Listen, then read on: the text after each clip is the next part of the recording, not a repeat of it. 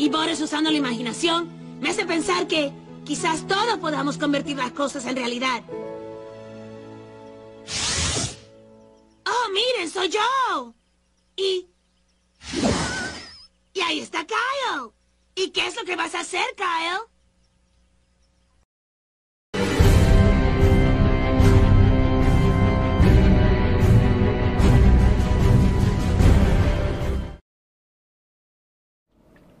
Hola gente, ¿cómo están? Bienvenidos a un episodio más de Warhammer para aprietos. Es lunes, así que ya saben a qué chingados estamos aquí. Hoy estoy bastante emocionado ya que estamos en un... Lo que ya esperábamos un episodio desde hace mucho tiempo. Eh, que sería un muy buen episodio. Hoy vamos a hablar absolutamente de todo lo que tenga que ver con los Psychers. El pasado episodio hablamos de los astartes y su creación y cada pinche órgano hasta el mero principio y mero final. Pero hoy vamos a hablar de los Psychers y créanme, hay mucho de qué hablar, así que sin más no das. Vamos con Raz. Raz, ¿cómo estás? Hola, Kench, ¿cómo estás? Bien, ¿y tú? Bien, eh, ¿cómo está la querida audiencia? Bienvenidos a este programa donde vamos a ver el poder de la imaginación. Así es. Imagínate que eres un psyker y lo único que haces es eh, humillar a la gente mostrando tulpas de con su con la forma de ellos chupando chupándote las bolas. es e, es una obligación si eres psyker y más si es tu amigo eh, que usa gorritos graciosos de la escuela. Y también tenemos el Lord Master principal. ¿Cómo estás? Facio. Ay, güey, se me se me cayó el micrófono. Facio, ¿cómo estás? Muy bien, aquí Kench, eh, otro lunes, otro episodio de Warhammer para Prietos. Y como dice Kench, ya este es un episodio que habíamos pues, mantenido en el horno por mucho tiempo. Creo que fue de las primeras ideas con las cuales empezar el podcast, fue uno de los episodios de los Psychers. Bueno, ya nos decidimos por eh, empezarlo mejor con Imperio de la Humanidad y las facciones. Pero es que los Psychers son un punto central del universo de Warhammer. O sea, hay otros universos de ciencia ficción que te manejan cosas parecidas, como tipo alguien que puede usar como un tipo de energía cinética, como es Mass Effect, no sé si me viene a la mente, que pueden utilizar como un tipo de poder psíquico que no era psíquico, era más científico o algo así. Ajá. Eh, pero en la ciencia ficción casi no se ve ese tipo de, pues como de panorama de usar un poder psíquico, que literalmente no es más que magia y misticismo puesto en la práctica que es el en Warhammer 40.000, que es de los pocos donde sí se utiliza y de hecho eso es lo que ha influenciado ya nuevos mundos de ciencia ficción donde ya empiezan a utilizar este tipo de, energía psíquica, que no le quieren decir psíquica, pero en realidad es energía eh, que viene de la voluntad y de la fe del, del que lo usa, ¿no? Ajá. Entonces, pues ya este episodio es un episodio que aunque ustedes puedan pensar que es un episodio corto, porque los Psychers pues nada más son Psychers del Imperio ya, o Psychers de otras razas, unas cuantas razas, porque no todas las razas tienen Psychers, pues eh, no es real, porque, o sea, viéndolo bien, si se fijan y analizamos eh, quirúrgicamente cada pedazo de los Psychers, pues en sí ellos forman los pilares de todo lo que viene siendo Warhammer 40.000. De una manera u otra. Tan solamente decir que el emperador era un Psyker. Es. Sí. Bueno, es. Ajá. No, y también de cómo el imperio utiliza los Psychers cada día. Que se supone que eran mil almas al mes, ¿no? Pero se supone que eso ya cambió, ¿no? O sea, se supone que... Al eh, día. Sí, o sea, pero se supone que ya está todo tan degradado que pueden ser hasta 4500 y cosas por el estilo, ¿no? O sea, al parecer todo está empeorando. Eh, pero, hablando de, todo de cómo todo está empeorando, eh, bienvenidos al mundo de Warhammer. y así es este mundo, pero eh, ¿con qué podríamos empezar entonces? ¿Hay un origen especial de los Psychers? ¿Siempre han estado? ¿Qué pedo? Eh, ¿Qué onda con los Psychers? O más bien, ¿qué podríamos definir que es un Psyker? Sí, bueno, lo primero un Psyker, vamos a definirlo. Y el Psyker es cualquier individuo de alguna especie inteligente de la galaxia, no necesariamente tiene que ser humano, pero obviamente como Warhammer 40.000 está basado más desde el punto de vista de los protagonistas que es la humanidad, pues vemos más humanos, ¿no? Pero recuerden que pueden ser cualquier especie eh, inteligente de la galaxia que tenga alguna conexión con la disformidad. Esto excluye automáticamente a los necrones y como vamos a ver más al rato, de cierta forma también a los Dark Eldar, porque eso es más como una atrofia de su capacidad para conectarse a la disformidad, pero eso lo dejamos al rato. Pero todas las demás especies inteligentes, ah, también los Tau, los Tau no tienen un reflejo inherente en la disformidad, también los, los, los quitamos de, por default. ¿Quién querría Pero ser un Tau, ¿a pez quién le importa? que tiene poderes? Por favor, un pez. Un saludo a Audrey, que nos está escuchando, probablemente. Pero, este, entonces tenemos estos individuos que pueden tener una conexión directa con la disformidad y de cierta manera manifestar los poderes o la energía pura del caos del, del Inmaterium en el plano físico, ya sea a través de un poder ofensivo, de una habilidad eh, para adivinar, eh, de incluso cosas tan simples como poder eh, comunicarse telepáticamente entre una ciudad y otra o cosas así. Entonces es básicamente lo que es un Psyker, es básicamente un mago espacial, para los Sí. que no, los que no tengan, los que tengan otra idea, ¿no? O un hechicero. No sabemos, no tenemos un origen como tal en el lore, no se explica como tal si ellos, o sea, se nos da lo oficial que es que aparecieron más o menos durante la era de los conflictos. Empezaron, fue donde hubo un mayor surgimiento de Psykers en toda la galaxia, más que nada humanos, porque era la especie más, más, pues, diseminada por la galaxia. Pero recordemos que los Eldar ya estaban desde antes, muchos millones de años antes que la humanidad, y ellos, su raza, pues prácticamente toda la raza Eldar es Psyker por naturaleza. No hay ningún Eldar que no tenga algún tipo, eh, le falta algún tipo de talento psíquico con la disformidad. Pero si lo enfocamos desde el punto de vista humano, podemos decir que los Psykers precedían incluso a, las, a los propios, al propio imperio de la humanidad y a la era de los conflictos por mucho. Lo más probable es que las leyendas de magos, de hechiceros, de brujas, en la antigüedad, en la historia antigua de la humanidad, en los primeros milenios, fueran probablemente Psykers, que pues a la gente común le hacía, le parecía que hacían magia. Y pues en la forma burda, es más burda, sí es magia.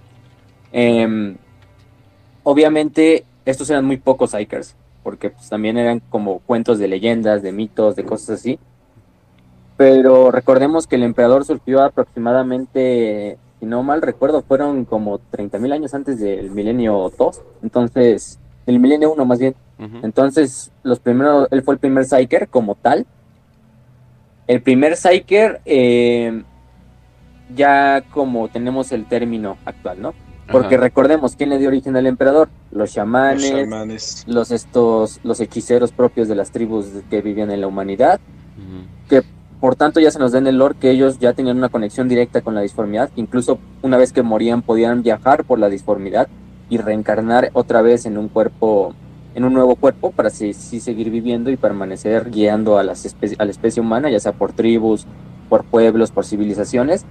Pero llega ese momento en que la disformidad, recordemos, se empieza a corromper, tanto por las guerras propias de la guerra en el cielo, los propios conflictos que los Eldars tenían dentro de su civilización, la propia humanidad y sus conflictos ya escalando. Entonces, pues la disformidad se fue perturbando y fue dando origen a ciertas entidades que apenas estaban en crecimiento, que vamos a ver que son los dioses del caos. Y estos empezaron a hacer que en la disformidad ya no fuera tan fácil viajar, ya no fuera tan fácil explorarla, porque una vez que entraban estos chamanes al, a la propia disformidad eran este, asesinados o sus cuerpos eran tomados directamente por entidades que vivían en la disformidad.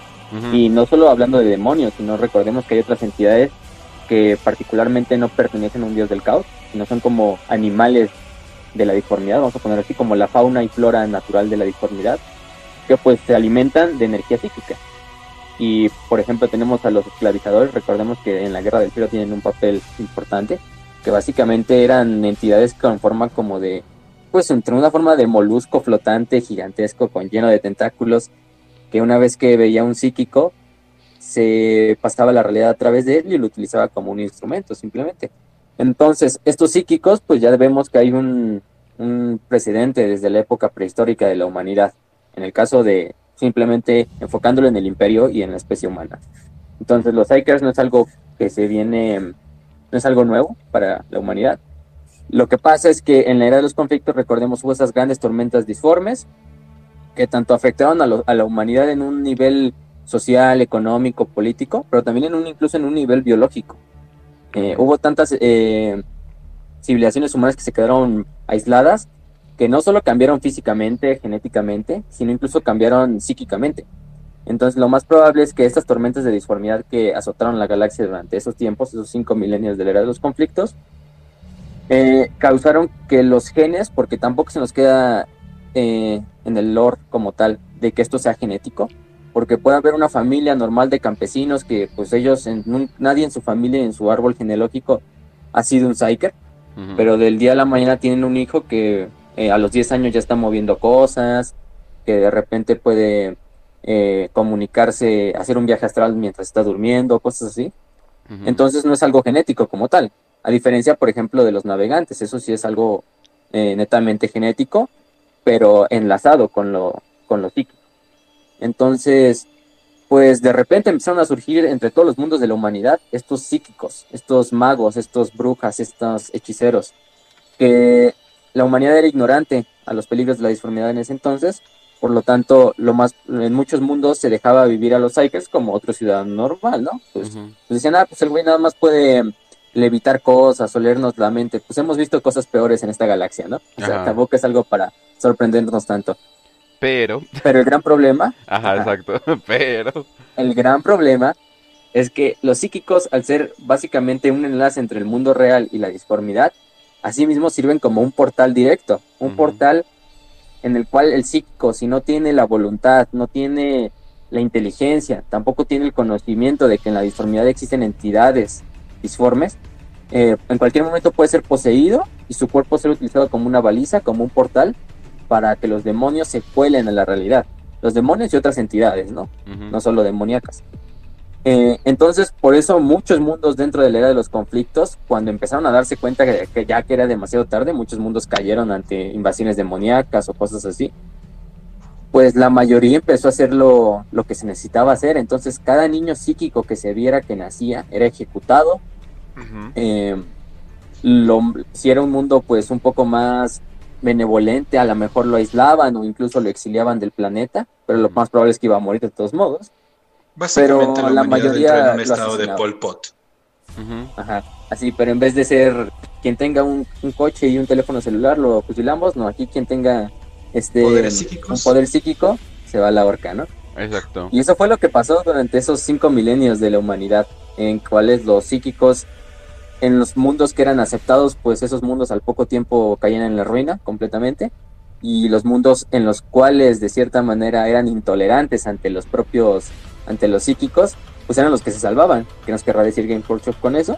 Pues ya, se los dejo a su criterio. Pero... Exactamente. El que los juicios de Stalin tenían toda la razón. sí. Eh, y entonces, pues, ya llega el milenio 30, ya cuando el imperio empieza a nacer, cuando se hace la guerra de la zonificación. Y pues, ¿quién surge en Tierra? El mayor psíquico de la historia de la galaxia, en general, el emperador de la humanidad. eh, él convoca, recordemos, el concilio de Nicea, donde prohíbe los poderes psíquicos como tal para todo el imperio, a menos que estén sancionados, bueno, autorizados en este caso. Ahí se va mucho la finta de la gente que piensa que cuando ven la palabra sanction psyker, que es en inglés, se piensan que están como prohibidos, porque piensan que sanction es sancionado, pero también en inglés sanction se puede utilizar para, pues más bien se utiliza para decir que algo está autorizado. Entonces no se vayan por esa pinta Sanction es de que está autorizado por el imperio para ejercer los poderes psíquicos. Eso vamos a hablar ahorita.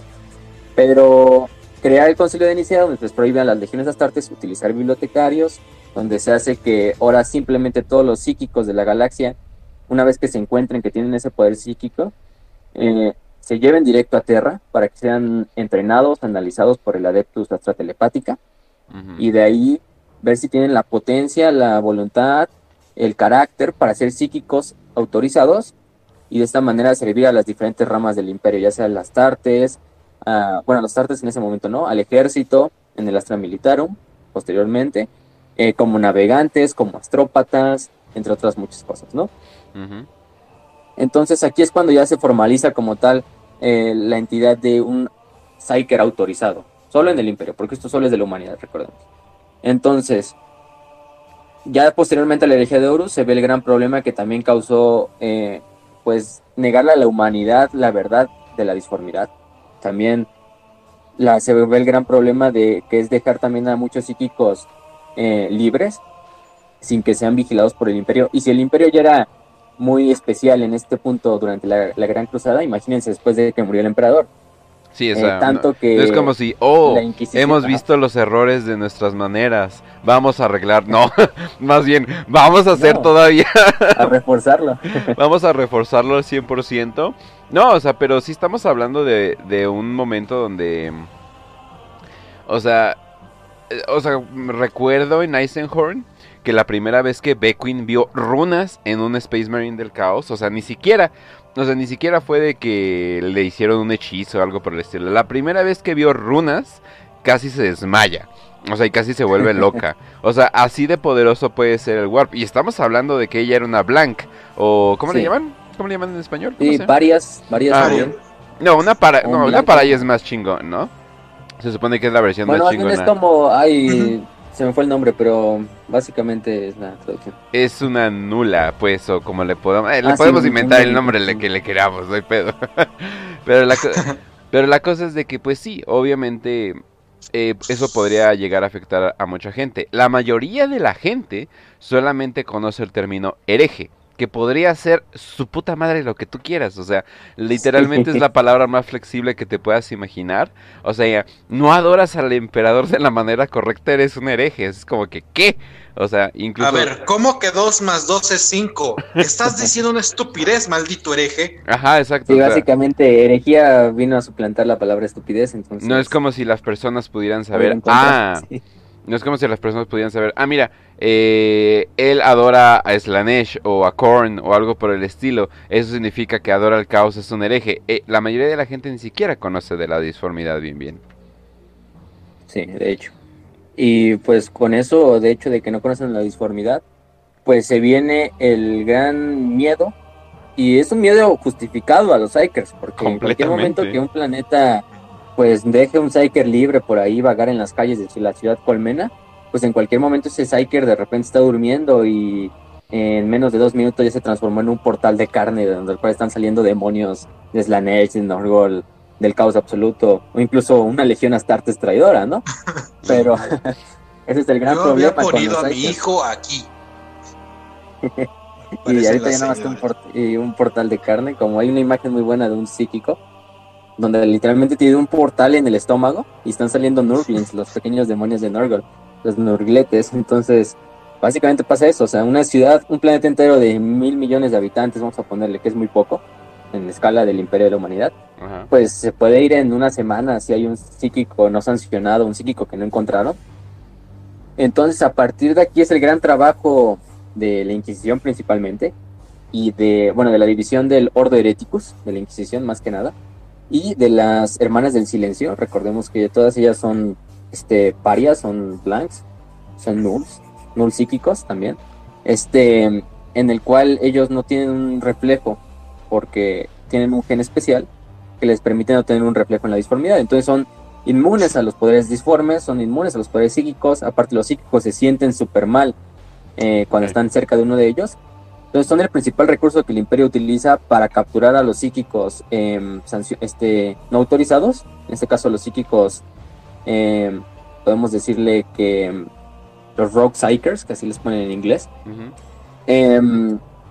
Para llevárselos a, a bordo de estas supernaves llamadas las naves de las naves negras de la flota de la Inquisición y de las Hermanas del Silencio, que si lo vemos así en escala es la segunda flota más grande de la galaxia, solo detrás de la propia flota imperial de, de- de la rama armada del imperio.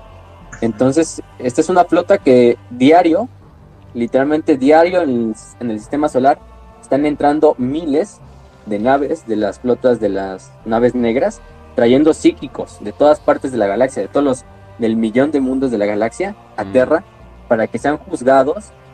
Y si son juzgados de una buena manera y se les ve que tiene potencial, pues van directo a, a la Adeptus Astra Telepática, donde van a hacer tratar de entrenarlos y que no mueran en el proceso para convertirse en psíquicos autorizados. O si no tienen un potencial, simplemente su alma se da como sacrificio para mantener tanto al emperador como al astronómico. No, y aquí además, hay que mencionar algo muy importante. a ver, va. O sea, aquí hay que decir algo muy importante. Los, o sea, hay que considerar que la humanidad no tiene un enlace tan fuerte con la disformidad. Entonces, tú encontrar a un psíquico humano es extremadamente difícil. O sea, este, tú de un millón de humanos solamente vas a tener un psíquico. No es como en otras razas que tú puedes encontrar los Eldar, que los Eldar son un psíquico cada 10 Eldar, ¿no? O que pueden ser los orcos que tienen los Weird Boys y los puedes ubicar muy sencillamente porque tienen un cerebro saliéndoseles.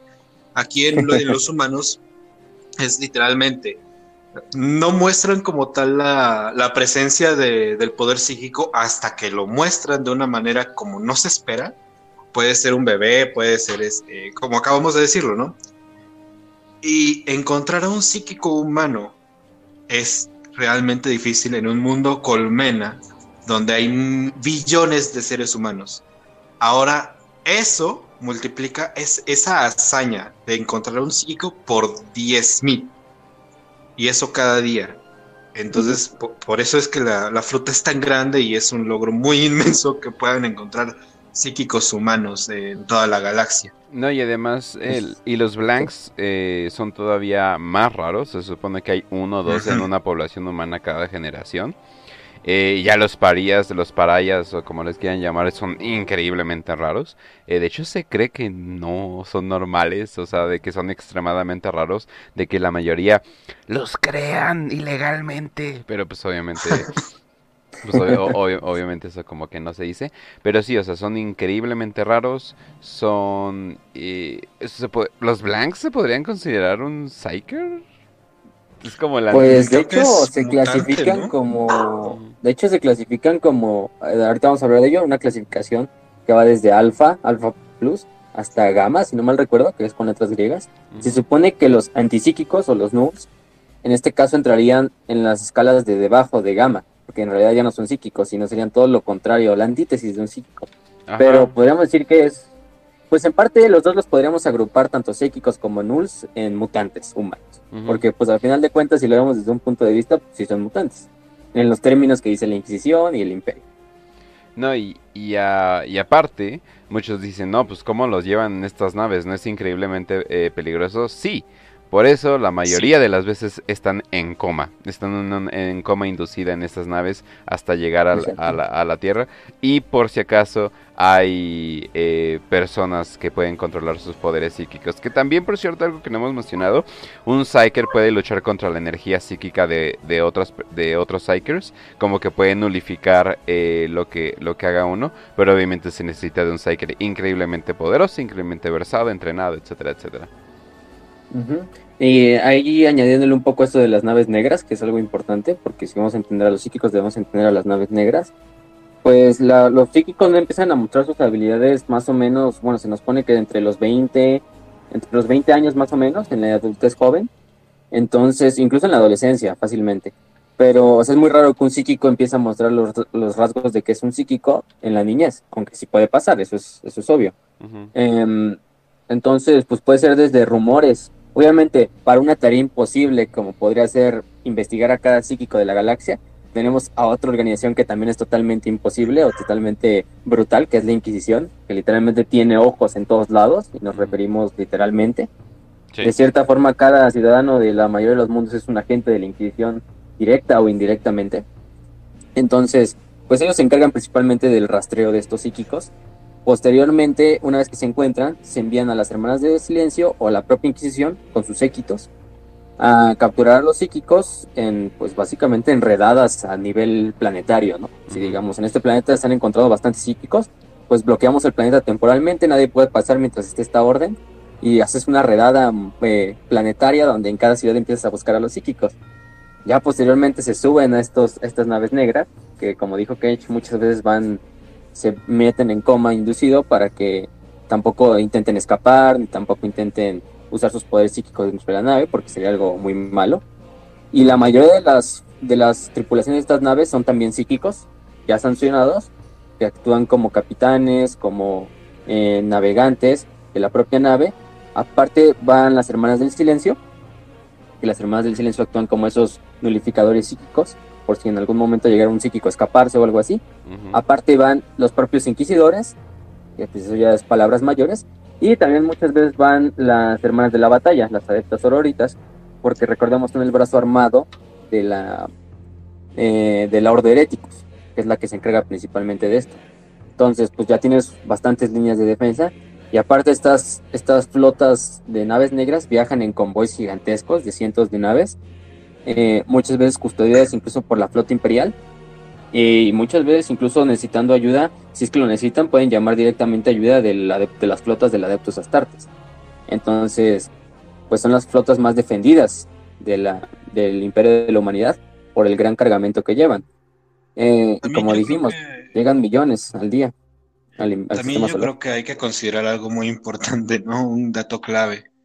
En este caso, estás metiendo psíquicos no autorizados, que no tienen ningún tipo de entrenamiento para soportar sus poderes, que aunque los puedas meter en un estado de coma, por supuesto que pueden seguir teniendo esa latencia de la disformidad en, en la disformidad. O sea, tienes que viajar por la disformidad para llegar a Terra. Exacto. Entonces es y entonces imagínense, imagínense si cada psíquico es como una pequeña luz que se refleja en la disformidad. imagínense una nave que está transportando a una tripulación de psíquicos más un cargamento de miles de psíquicos. Pues básicamente se ve como un faro chiquito, porque obviamente el astronomicón lo tapa completamente, pero aún así las entidades lo pueden ver. Sí, claro. Entonces, por eso los campos Geller de estas naves también son los, de, los más avanzados del Imperio. Son más avanzados que las flotas astartes porque pues llevan el cargamento más preciado o el cargamento más peligroso que podemos decir. Porque imagínense si todos esos Psykers en entrenados cayeran en manos del caos, aparte de que muchos morirían o serían utilizados como, como juguetes por los demonios, pues... Es la comida del emperador. Se unirían, al, caos, entonces... Porque ya de por sí, a ver, a ver, a pues ver, ya a está predispuesto a eso. ¿Sería la comida del emperador o la comida del trono? Pues de cierta manera de los dos. Porque podemos dividir que el tributo, bueno, ahora sigamos con el tributo de hecho, que es lo siguiente importante. Ya una vez que las naves llegan a Terra, se bajan a los psíquicos y viendo el Adeptus Astral Telepática, que es uno de los adeptus del, de Terra, que es una de las organizaciones principales, se encarga de ver a cada psíquico que va llegando. Pues recordemos, tienen millones de escribas, trillones de funcionarios públicos, entonces no hay tanto problema en ver a cada Psyker que va llegando a Terra. Y se va a ver el potencial de cada uno de estos en cuanto a el conocimiento que tienen de la disformidad, a su pureza de alma, a su propia voluntad, eh, cuánto pueden controlar sus poderes psíquicos, si tienen mutaciones, de qué planetas proceden, el historial de sus familias, incluso de sus planetas, porque por ejemplo si es de un planeta que ya cayó en el caos, es muy probable que ese niño psíquico nació por causa de energía disforme que tal vez mutó a la madre y tuvo al bebé. Entonces se checa a, todo, todo lo que tenga que ver con ese, ese individuo. Una vez que ya se decidió, en el caso de que el individuo no sea apto para ser un Psyker sancionado, pues se va a llevar directamente al Palacio Imperial. El Palacio Imperial, donde en la Cámara del Astronomicon que no está directamente conectada al trono dorado, sino que está en otra locación dentro del Palacio Imperial. Recordemos que el Palacio Imperial en realidad es toda la meseta del Himalayas, entonces es un lugar bastante grande para poner otra, otro edificio que solo está para el Astronomicon. Eh, ahí se van a llevar, y por una parte, un porcentaje de esos psíquicos que no lo lograron, su alma se va a dar como tributo al Astronomicon para seguirlo potenciando, y, otra, y otro porcentaje se va a dar directamente al trono dorado, al emperador, para que lo alimente como tal, para que mantenga todavía su, su voluntad a tope, que por si el emperador ya la mantiene por su propia cuenta, pero aparte de que mantenga tanto los sistemas del, trono dorado trabajando y también potencie eh, el cuerpo moribundo del emperador. Entonces, pues podemos decir que es un... Pues no, no, nos dan porcentajes exactos, no podemos decir que es, por ejemplo, mitad y mitad, pero pues sí, un cierto porcentaje se va a ir directamente al Astronomicon, otro cierto porcentaje se va a ir al emperador pero pues en última instancia todo está siendo sacrificado por el emperador, porque pues, el astronomicón es el propio emperador. Oigan, conectando, conectando tantito los temas de, de la herejía con, con, el emperador, ¿ustedes creen que si Magnus no se hubiera desesperado o no le hubiera hecho, mira papi, esto es lo que puede, puede hacer los poderes psíquicos, oh shit, ¿qué es esta pared? O sea, así, o sea si no hubiera hecho eso, eh, ¿Ustedes creen que Magnus pudiera haber ocupado el trono dorado mientras eh, su papá iba y le partía la madre a Horus con una pinche nalgada y ya? Sí. lo más probable es que sí. De hecho, ese era el plan. Bueno, los por, planes eso, por eso el trono tenía tanto tamaño y estaba diseñado para Magnus. Sí, o sea, aparte de que en esa época pues ya el emperador se podía levantar fácilmente del trono, bueno, antes de la guerra en la telaraña, antes de que Magnus hiciera su desmadre, el emperador fácilmente podía estar ahí en el Palacio Imperial sin tener que estar sentado en el trono dorado. Y el plan original pues de Magnus, pues sí era que en última instancia él supiera a su papá como, como, cat- como catálisis del, del propio Astronomicon y del propio portal en la telaraña. Bueno, en el Astronomicon no, porque recordemos, el Astronomicon se iba a terminar eh, desechando, porque ahora la telaraña iba a ser el principal método de navegación, entonces el Astronomicon se iba a volver obsoleto a la larga, pero en lo que se terminaba el proyecto, pues el Astronomicon todavía se podía servir para seguir guiando las naves, y ese era el plan que tenía el emperador para Magnus. Em, de hecho, entonces, bueno, ya regresando al tema, tenemos a la siguiente ala de psíquicos que sí lograron pasar como el primer test, como la primera prueba que les pone la Adeptus Astra Telepática. Y ahí es cuando la Adeptus Astra Telepática los va a enviar directamente a lo que, a lo que ellos llaman la escolástica saicana. Escolástica saicana viene siendo, como su nombre lo indica, eh, la escuela para psíquicos. Es una escuela en la cual un Hogwarts espacial, ¿no? Este es su división de entrenamiento de la Astra Telepática. Es una institución que se encarga de entrenar a todos los eh, eh, jóvenes, a los psíquicos jóvenes y que no tienen el dominio de sus habilidades todavía y que les van a enseñar tanto a servir al emperador, la propia doctrina imperial, obviamente, si les hacía falta algo de eso, eh, y aparte cómo controlar los poderes para seguir sirviendo al imperio en sus diferentes ramas, ya sea como astrópata, como navegante, como psíquico de batalla, etcétera. Ujú. Eh, entonces estos que se llevan, primeramente lo que hace es el, el- la escolástica secana. Ah, también aquí algo que es importante.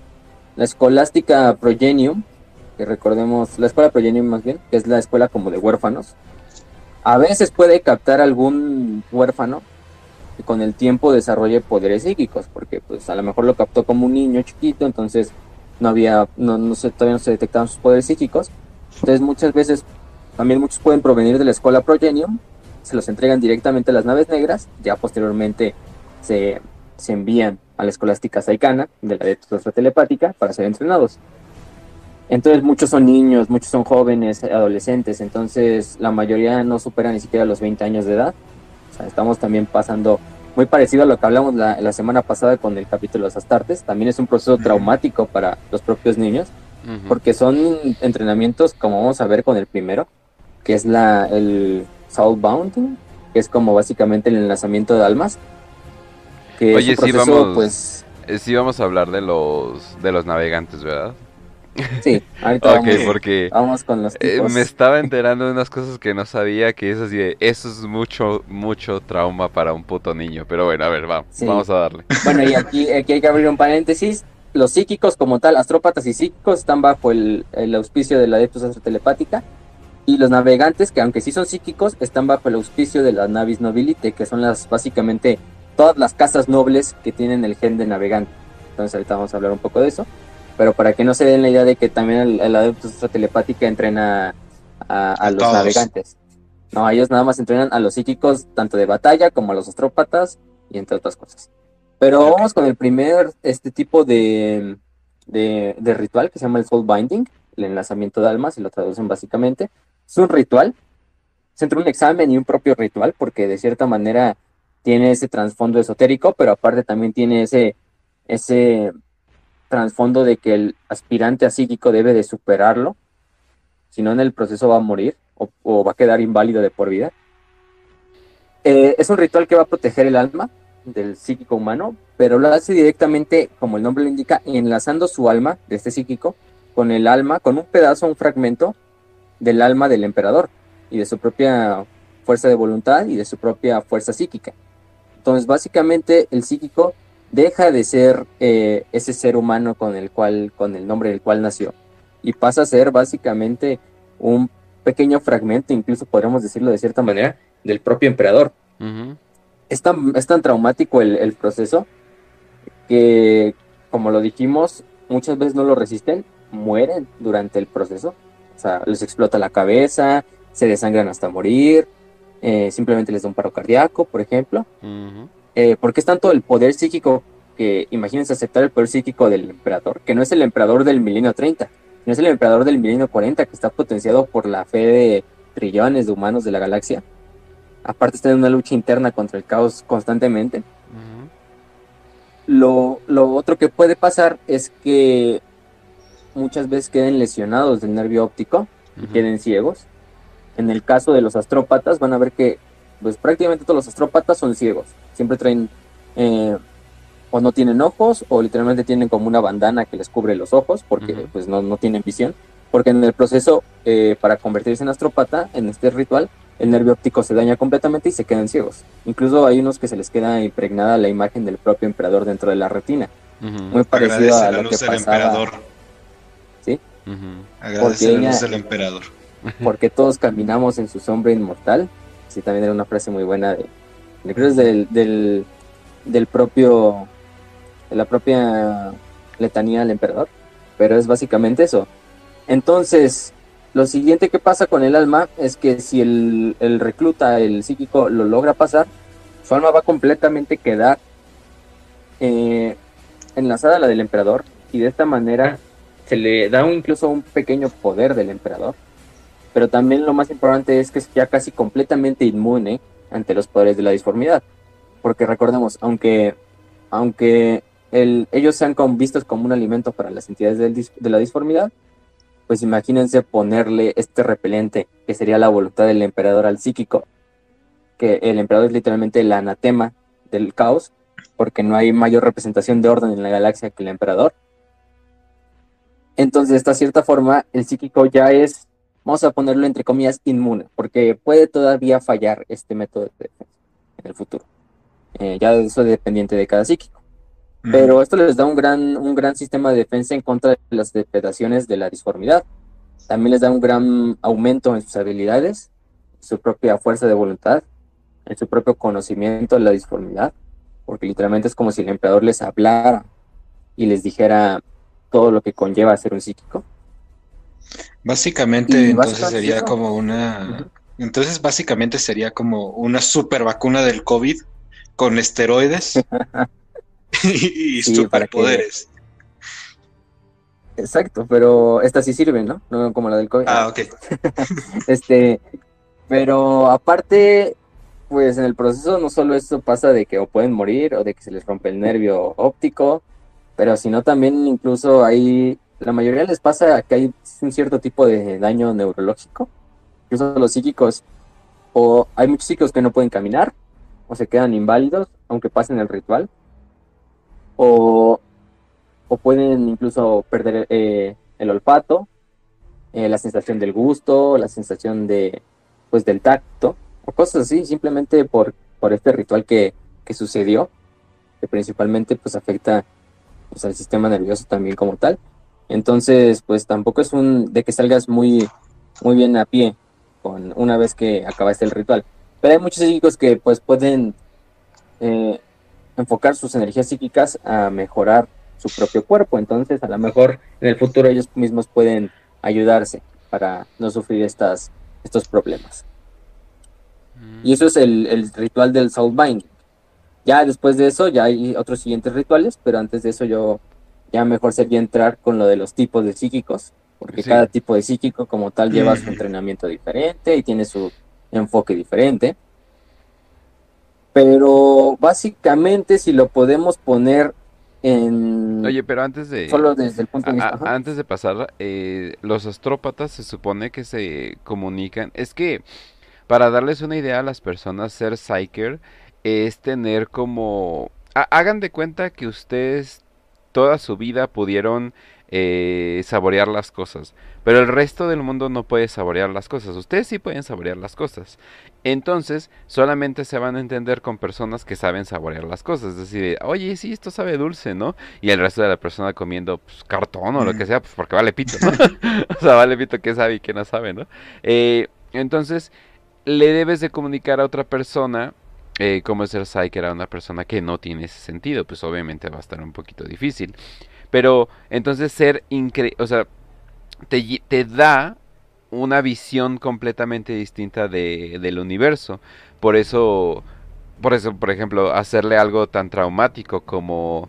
Eh, ah, ¿cómo, ¿Cómo se llamaba? Eh, ¿Cómo se llamaba el güey de la era de apostasía que torturó a un güey hasta que se le chingaron sus poderes?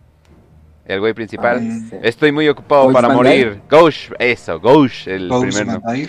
Ghosh Sí. Van Dyer, ajá. Ghosh Van Dyer, por ejemplo, torturó a, a un- al, al jefe, al, al principal mero mero de los Psychers en su tiempo y lo hizo quitándole su poder. Lo que él le hizo fue básicamente algo completamente traumático que ninguna persona debería de pasar por. Entonces, eh, perder esto sería como perder un sentido. Pero a lo que me, que me quería referir es que los astrópatas tienen un lenguaje entre ellos eh, y que se crearon un- como un vocabulario pero completo con olores, eh, sentimientos, sabores, visiones, o sea, así de esto es un, ah, esto es una izquierda, ¿no? O un, no sé, y es como que un olor o algo por el estilo, ¿no? No sé si se hace para que otras entidades del caos digan qué pedo están diciendo estos güeyes o qué onda, pero se, se crearon este, esta clave llena, y, o sea, ¿por qué? O sea, porque imagínate si te pudieras comunicar más allá de las palabras, ¿no? Pues tú dices, no, pues con tu lenguaje em, corporal, ok, pero ¿qué tal si te pudieras comunicar más allá de eso? Eso sería lo cabrón, es como que, wow, o sea, imagínate que le puedas pasar algo, un sentimiento a una persona. Imagínate que le pudieras pasar un olor a cierta persona, ¿no? Y sí, obviamente trolearías a la gente.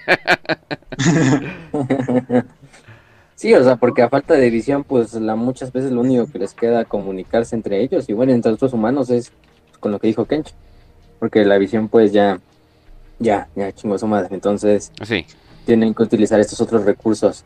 Y pues siendo psíquicos es muy fácil para ellos manifestar, no sé, incluso puedes ver un olor, escuchar un sabor, aunque suene raro y suene imposible, obviamente, ujú. ilógico, pero ellos son psíquicos, al final del día lo pueden lograr.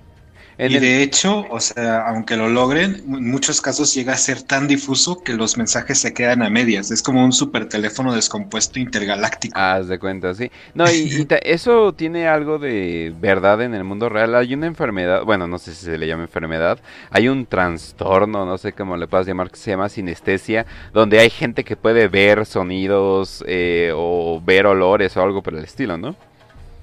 Hmm. Sí, reportan que, o sea, reportan que es como, como si fuera una sensación secundaria, o sea, y bueno, de hecho, no, no- luego no se toma como, pat- como patológica, pues es una enfermedad, sino simplemente es como, incluso se acepta así como de que puedas em, sentir involuntariamente un estímulo diferente a lo que en realidad te están intentando estimular, como dice Kencho, o sea, escuchar una nota, em, escuchar una nota musical y entonces ver un color o que un color se te aparezca en la mente o cosas así. O incluso sentir, no sé, por ejemplo, cuando están comiendo algo, sentir una sensación de, de tacto en otra parte. O que no haya nadie, aunque estén solos. Exacto. Ya cada quien, ya cada quien eh, ya, eh, explica esto, pero pues es Oh básicamente... Dios, las la comidas sinestesia. afrodisíacas llevadas a un siguiente nivel. Ay, por cierto, una preguntita rápido. Dijeron, Tito Alba Alba, ¿un Psyker del caos puede hablar con otros del imperio? Sí, y lo hacen constantemente para querer corromperlos.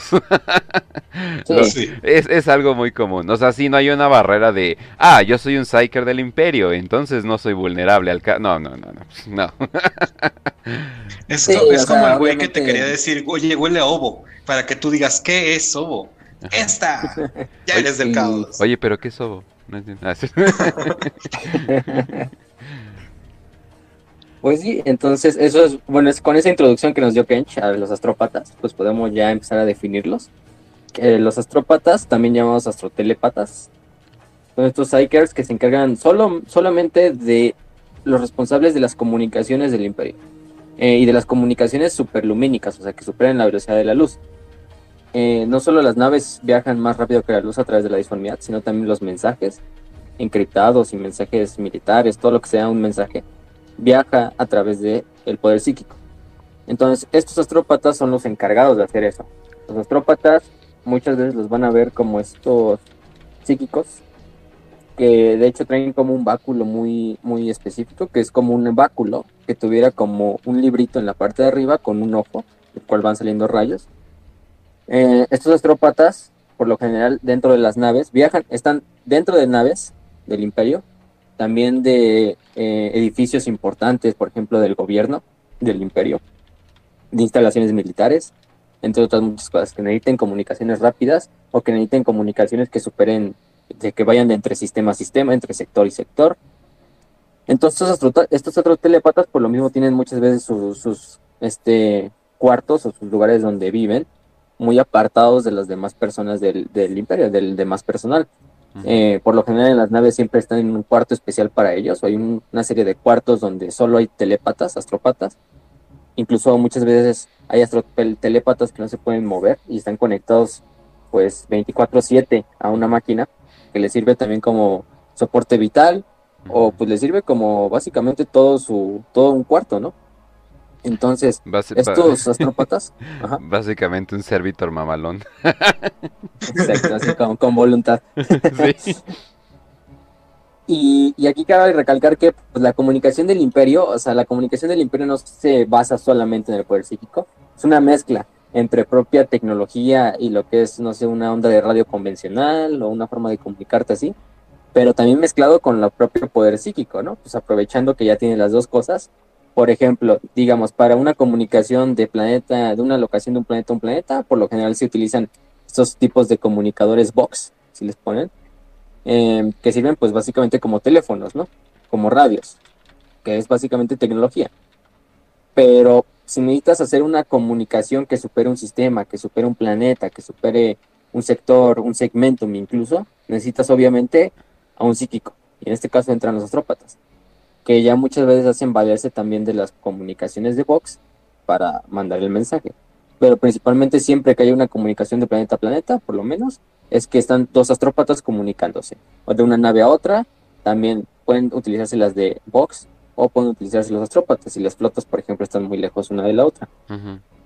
Em, también estos teleastrópatas manejan lo que em, utilizan un tipo de, artefacto llamado el tarot del emperador, que es básicamente un tipo como de cristales líquidos, 78 cristales líquidos que llevan pues cargando y que están literalmente conectados al astronomicón y a la psique de del emperador en Terra a través de la disformidad. Entonces, de cierta forma es una, también dicen que a través de ese tarot el emperador se puede comunicar con sus adeptos eh, obviamente comunicaciones muy vagas y muy, muy, que no, no dicen mucho, pero que para una telastrópata puede ser un mensaje que él puede interpretar fácilmente.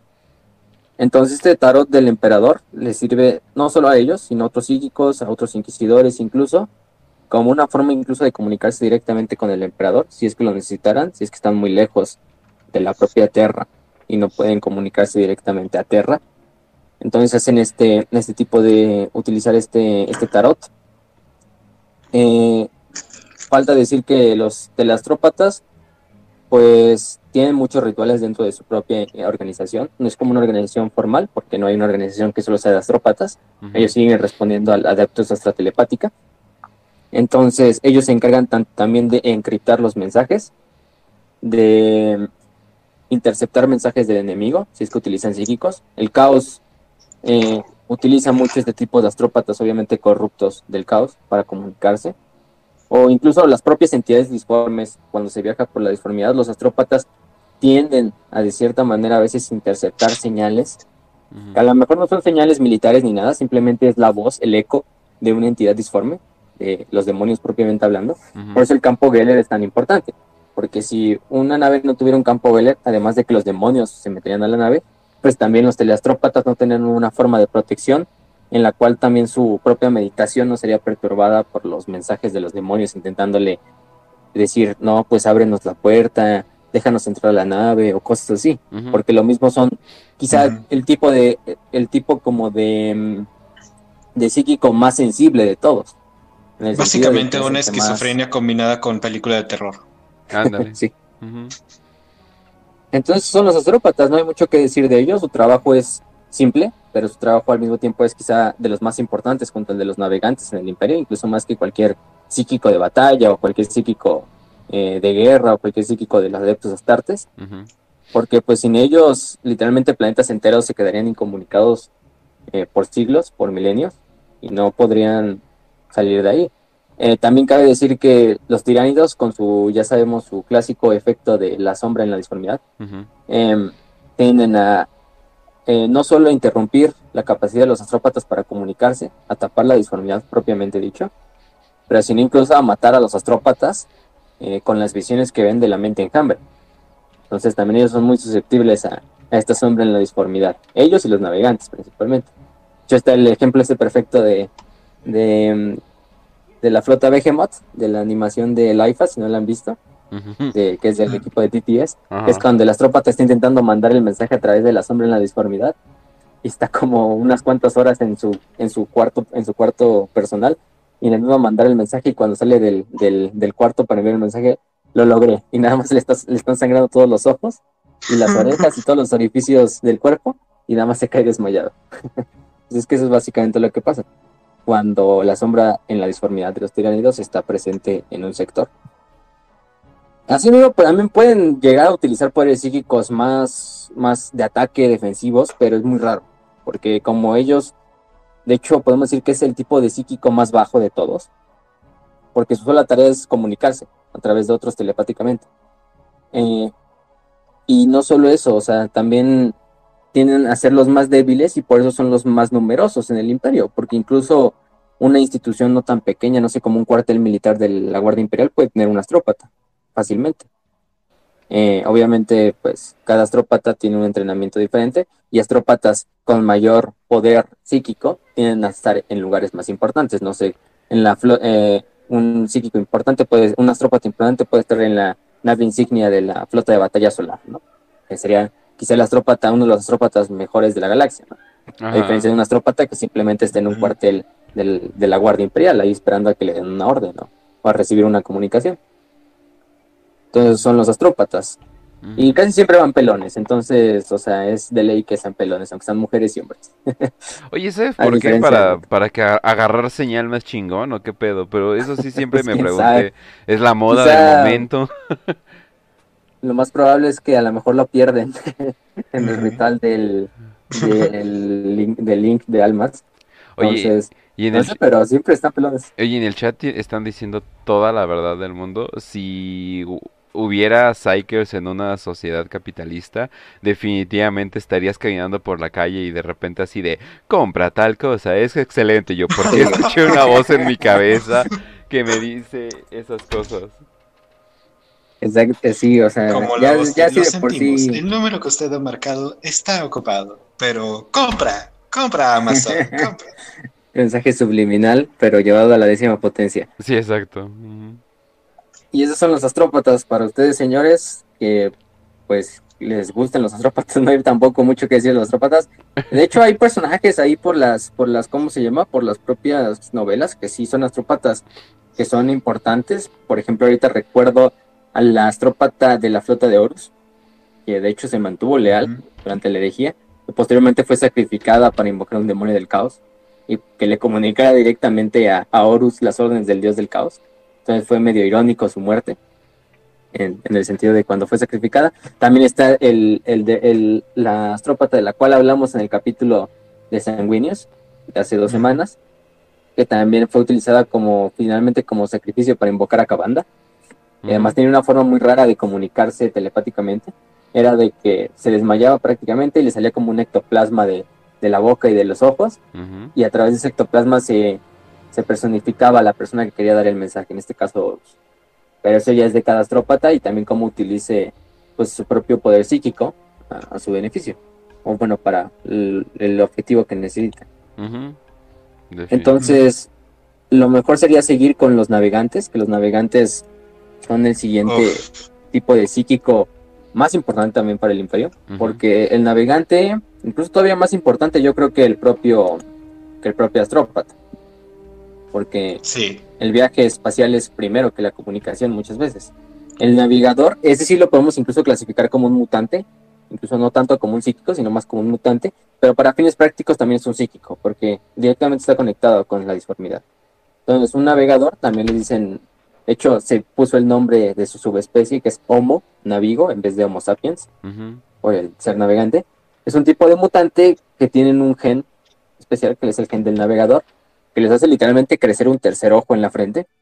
Un tercer ojo psíquico, no funciona como tal como un, como un ojo normal, pero esto les permite encontrar el Astronomicon o encontrar señales disformes dentro del mar del caos, que es una vez que entra la nave al- al- a la disformidad, pues como su nombre lo indica, la disformidad pues no tiene forma, no tiene un lugar, no, no te puedes guiar espacialmente dentro de la disformidad, por más que quieras, porque siempre está cambiando, porque es el propio caos encarnado, es el mar de almas, entonces la única forma es utilizar este Astronomicon, que ya dijimos que es como la estrella del norte, con la cual los navegantes se guían, aunque estén en cualquier lado del océano.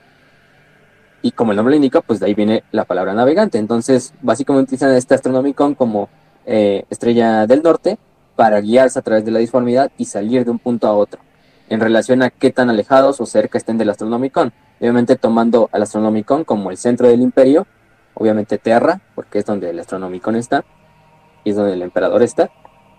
Y entonces los navegadores permiten que las naves hagan estos saltos en la disformidad eh, muy exactos, sin perderse, sin tampoco eh, perder mucho tiempo dentro de la disformidad, para así salir de cualquier otro lado de la galaxia sin problema alguno.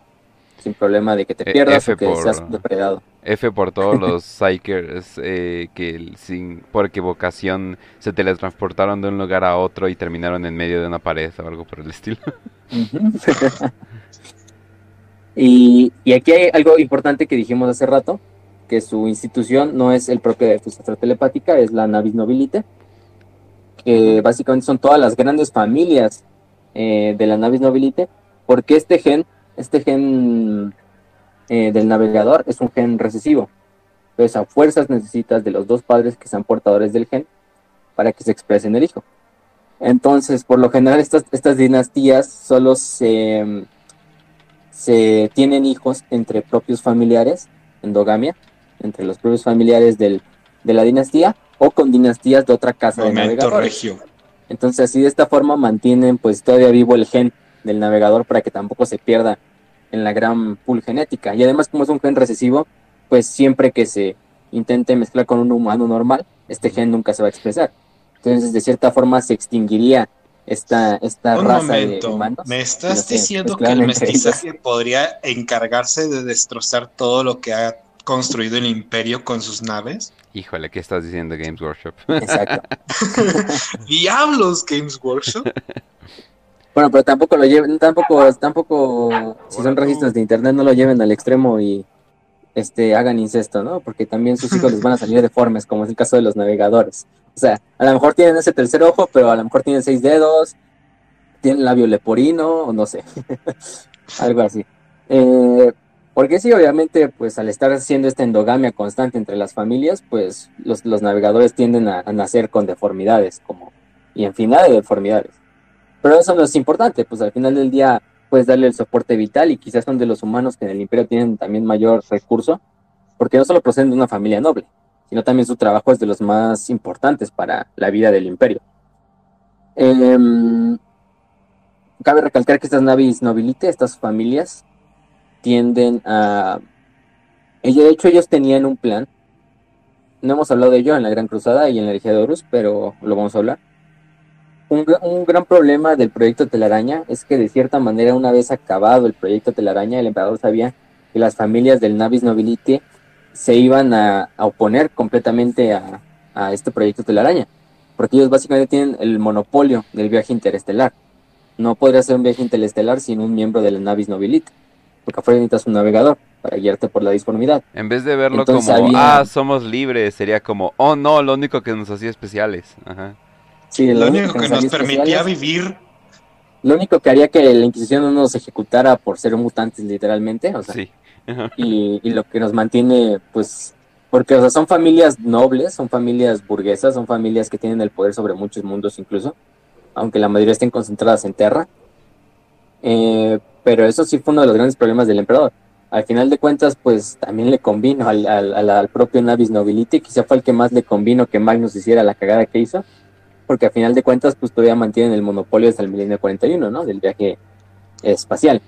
Yo, yo me imagino literalmente en, en el Palacio de Terra que todos estaban en llamas, sufriendo por una invasión demoníaca, de los custodes tratando de entrar de que toda prisa y todos los miembros de la Navis Nobilite con una sonrisa de oreja a oreja. No, viendo estaban, estaban con los brazos cruzados diciendo stonks. Sí, de hecho, de hecho había, un, había, un, había un navegador que eh, se oponía completamente al Navis Nobility y era así de los principales que le ayudaba al emperador en el proyecto Telaraña. Y era así porque ese güey sí no quería que mantuvieran el monopolio eh, basado ese, ese navegador. Entonces, pero creo que finalmente murió durante ya la invasión demoníaca. Pero eso es para otra historia cuando hablemos de la propia guerra en la telaraña, ¿no? Oh, sí. Uf. Sí, de hecho, pueden encontrar mucho de los navegadores, o sea, lo que le estamos diciendo obviamente solo es la superficie porque el lore es súper expansivo, o sea, en los códexes, en las novelas se habla todavía de más rituales, de los propios poderes que tiene cada tipo de psíquico, pero los navegadores finalmente también tienen muchas veces un tipo de cuarto, incluso tienen una sala completa donde ellos solo están, o algunos otros psíquicos, o algunos otros navegantes que les ayudan, y esa sala simplemente es para él y la sala del navegador. Esa sala por lo general está en la parte de detrás de la nave y en lo más profundo de la nave para que también esté protegida en el caso de que la nave entre en batalla. Entonces, este, y si ven una de esas salas de los navegadores, literalmente parece una catedral por dentro, mientras están cantando miles de cientos de psíquicos, mientras el navegador está sentado en su trono, eh, abriendo su tercer ojo para empezar a entrar dentro de la disformidad y que la nave puede entrar. Eh, de hecho, hay una muy buena imagen en Battlefield Gothic Armada 1, cuando entran a la disformidad las naves, y se ve cómo está literalmente el, el navegador sentado y nada más toda la gente, todos los demás chicos cantando como si fuera una procesión dentro de la sala, y él mientras está meditando para hacer que la nave entre dentro de la disformidad. Si pueden buscar esa escena, eh, es de, creo que es Travel to- Through the Warp, así se llama, viaja a través de la disformidad Battlefield Gothic, les va a salir ahí la, la- tarde, tarde o temprano la, la cinemática, está muy buena, por si quieren Muy ver cómo trabaja un, un navegador. Pero es decir, es el gran monopolio que tiene el Navis Nobilite sobre todo lo de viajar en el espacio. Incluso la nave civil más simple tendría que contratar a un noble del Navis Nobilite para poder viajar. Por eso muchas de las naves civiles en el imperio solo pueden viajar pues de planeta a planeta dentro de un propio sistema, no pueden viajar más rápido que la luz.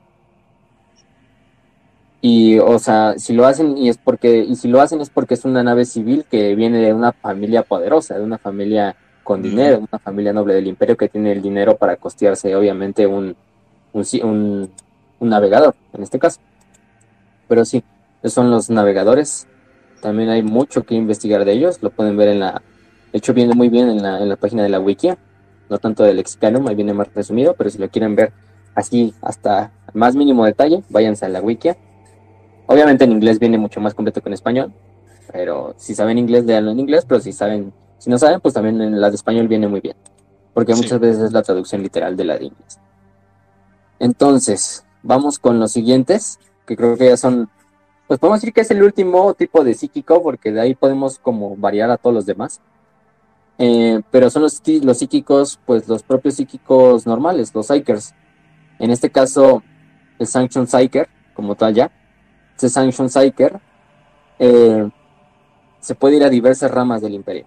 Por lo general, los, los más poderosos o con los, con los mejores números o con el mejor talento, por lo general, si son jóvenes, pueden ser reclutados para el Adeptus Astartes.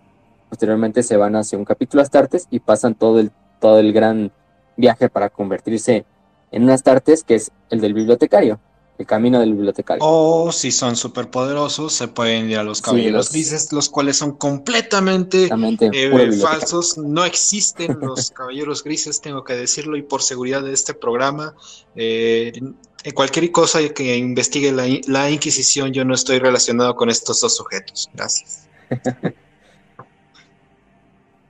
Pero pasando con estos bibliotecarios, creo que es los primeros que deberíamos de hablar, que son, pues que son Space Marines, son los mejores de los Sanction Psychers. Eh, los bibliotecarios, como todo demás Astartes, se entrena desde niño. Ya dijimos que son Psychers que eh, probablemente tienen 10 años, máximo 15 años. Entonces directamente se van a un capítulo Astartes, quien lo necesite, porque todos los capítulos Astartes utilizan los psíquicos al mismo nivel que otros, ¿no? Hay capítulos que utilizan muchos psíquicos eh, mil hijos, eh, o utilizaban. Y otros capítulos que casi no utilizan, no sé, los templarios negros casi no utilizan Psychers. Cero. Y de hecho creo que están prohibidos, o sea, la legión... no lo- Orgullosamente. el capítulo no lo utiliza para nada. Orgullosamente hijos de Dorn, porque recordemos Dorn era de los Ujú. principales que se oponía al uso de psíquicos. Em, pero estos bibliotecarios son muy fáciles de reconocer. Eh, por lo general su armadura es una armadura azul, aunque independientemente de los colores de su capítulo, siempre van a ver que es una armadura azul. Por lo general traen la hombrera ya de, del capítulo normal, con los colores del capítulo. También tienen un tipo de capucha psíquica, así le llaman, Psychic Hood, que es básicamente una placa de metal que llevan detrás de la cabeza. También por eso son muy reconocibles. Aparte de que la placa también está conectada al propio cerebro del, tartes, muy parecida a lo que serían los clavos del carnicero de, de los estos, ¿cómo se llaman? De los devoradores de mundos. Eh, pero la Psychic Hood les permite canalizar mucho mejor los poderes eh, psíquicos. También los amplifica todavía más, es como un eh, megáfono gigante de poderes psíquicos que llevan en la, en la, en la espalda. Y también le, lo más importante es que le permite nulificar cualquier otro poder psíquico de, mm, de cualquier otro Psyker. O sea, digamos, si es un Psyker Astartes como él, quizá no, porque al mismo tiempo estarían nulificando los dos, eh, las dos capuchas psíquicas y seguirían siendo eh, este, vulnerables a estos poderes psíquicos. Pero en el caso de un psíquico normal, de un psíquico que no es un Astartes, eh, fácilmente los pueden denegar. O un, de un demonio, de un pequeño demonio, de un demonio menor del caos, también llegan a nulificarlos. Ujú. Eh, estaba adosada la propia armadura del Space Marine. Y es principalmente con lo que pueden encontrar a un, a un, a un Astartes bibliotecario. Los Astartes bibliotecarios también sirven como, no tanto como los capellanes, como líderes religiosos, pero sí sirven como líderes en la doctrina de todo lo que tenga que ver con la disformidad. Porque ¿quién mejor que ellos en el capítulo para saber de la disformidad? Que pues el Astartes que es psíquico. Entonces, si estamos hablando ya de un superhumano, de un semidios que es el Astartes, y todavía lo potenciamos más con los poderes psíquicos, porque obviamente el Psyker, el bibliotecario, no se va solo a luchar con sus poderes psíquicos, ¿no? Obviamente tiene todo el demás entrenamiento de un Astartes en el combate cuerpo a cuerpo, en el combate de armas. Pues todavía llevamos a los Astartes a un nivel superior con los bibliotecarios, pero también son muy poco comunes dentro de los capítulos, porque tampoco, ya si de por sí los Psykers son raros entre la humanidad, y ya de por sí no cualquier humano puede ser un Astartes, menos un porcentaje de esos Psykers van a ser Astartes, o van a ser seleccionables para ser un Astartes. Y aparte, no los, todos los que se van a morir ajá, en el proceso. No solo en el proceso, porque tienen que pasar dos procesos en este sentido. Tienen que pasar tanto el proceso de ser Psyker y el proceso de ser Space Marine. Entonces ya es un doble filtro que tienen para convertirse en estos bibliotecarios. Te juré que ibas a decir, ya tienen su doble autismo. También, también, también. Es que sí. Ya son dos barras de autismo que son difíciles de superar. A menos que se vuelvan al caos y ya son tres. Entonces, sí. Pero, pero bueno, y hay capítulos que pues, el- o legiones, como los mil hijos, que prácticamente el 90% de los astartes eran psíquicos, de los reclutas y de los propios astartes ya como tal. Y toda su, le- toda su legión se organizaba en torno al propio poder psíquico, tanto en logias, tan- también en propias este, casas de, de un estudio psíquico, en los mil hijos. También se decían aprendices, este, hechiceros como tal ya, dentro de los mil hijos. Y obviamente también tenemos a los caballeros grises que no existen. Obviamente No no existen. existen. Este, mm, que recordemos, aunque no existen, son la cámara militante del Lord Malius, pues donde todos los astartes son psíquicos. Entonces, o sea, incluso el astarte es más, el recluta más joven es un bibliotecario por su propio, por su propio poder. Y eso es lo que pasa con estos tipos de, de psychers, eh, de los Space Marine, los Librarians. También los pueden encontrar así. Si pues quieren son buscar súper una- fáciles de reconocer. Si quieren buscar uno, o sea, por si se les antoja ver, pueden ver eh, el tráiler de Deadwing, de Ah, sí, Space sí. Ball. Ajá. De precisamente el protagonista, el que tú encarnas, es un, eh, es un, es un bibliotecario. Y es un bibliotecario es un bibliotecario Terminator, entonces todavía está más, más roto. Es súper poderoso, ¿no? Entonces, si, si quieren ver una imagen o algo así, pues ahí tienen. Ah, yo creo que en ese juego puedes utilizar hasta los propios poderes psíquicos. O sea, Ajá. ahí lo puedes ir personalizando y, no sé, aventar fuego, rayos, cosas así. Y aparte las armas que tiene un Terminator, entonces ya de por sí están muy OP. Y todavía le das una armadura a Terminator. Y aparte están los, ahorita ya están los eh, bibliotecarios primaris, que todavía son mejores. Y ahora si ¿Eh? llegar en el futuro un bibliotecario primaris Terminator, sí. Oh, Son un poco Dios. más altos y su capucha es un poco más chiquita hacia atrás, o sea, ya no es tan grande como la de los otros. Ok, ok. No voy a hablar de primaris hasta que te dé tiempo de hablar de primaris, pero bueno, Exacto. pinches. Y pues bueno. no sé, ahí el, si quieren buscar también de algún personaje, ahí está Ezequiel, que era de los Ángeles Oscuros, o Mephiston, que Mephiston es este, pues quizá el, el Psyker de Astartes más poderoso de todos, y es de los que más pueden encontrar material de él. Es una muy buena historia que se merece un solo capítulo, tampoco les vamos a spoilear. Eh, o está el propio Cypher de los Ángeles Oscuros también. O Ariman. Ariman, pues Ariman, Ariman tiene es. bastantes novelas y es es el psíquico más poderoso de los mil hijos, solo detrás de Magnus. Entonces ahí tienen bastante material si quieren buscar de, de Psykers Space Marines, de bibliotecarios. Entonces, ahora sí, pasando a finalmente el tipo de psíquico de las demás instituciones, tenemos al psíquico eh, que pertenece al propio, a las demás Fuerzas Armadas, en este caso al Astra Militarum, que mm, estos psíquicos se pueden eh, enfocar en muchas disciplinas. De hecho, hay cinco grandes disciplinas, si no mal recuerdo. Estas cinco grandes disciplinas se basan en las habilidades que este psíquico tiene. Básicamente son como propias escuelas dentro de esta, dentro de esta estructura de la Adeptus Astrotelepática, ¿no? Eh, la primera escuela es la de la biomancia. Y los biomances este, básicamente se especializan en manipular todo lo que tenga que ver con el- energía eh, biológica, bioeléctrica, eh, biomecánica, y todo esto que tenga que ver. Entonces ellos son los maestros de la manipulación de la carne, em, también de la manipulación de los líquidos dentro del cuerpo, de la sangre, por ejemplo. Muchas veces sus talentos utilizan como médicos incluso, porque pueden desde incluso detectar venenos dentro corriendo por la sangre, em, manipular literalmente la presión sanguínea del individuo para subirla tanto que las, las arterias y las venas exploten de tanta presión, que es una, una forma no muy buena de morir para un humano normal, o que la sangre incluso hierva con el poder psíquico. También pueden utilizar incluso aventar rayos de la propia de sus propias este, reacciones eléctricas dentro del cuerpo, del propio cerebro, del sistema nervioso. Pueden incluso controlar microscop, microscop, y, eh, microscópicamente, ahí se me fue el, se me fue el pedo, Ajá. este, las células. En este, en este término pueden utilizarlo para ya sea desde balancear los humores, desde modificar la estructura celular, tanto para curar como para matar. Incluso ignorar la- los efectos de la temperatura, de temperaturas extremas, ya sea calor o frío, de ganar inmunidad a ciertos venenos, a ciertas toxinas, a ciertos virus, bacterias, entre otras cosas. Incluso hay hasta un nivel donde pueden manipular tanto es- este, este tipo de cosas que pueden viajar en el espacio o estar un tiempo en el vacío del espacio como si tuvieran un traje, aunque no lo tuvieran. Exacto.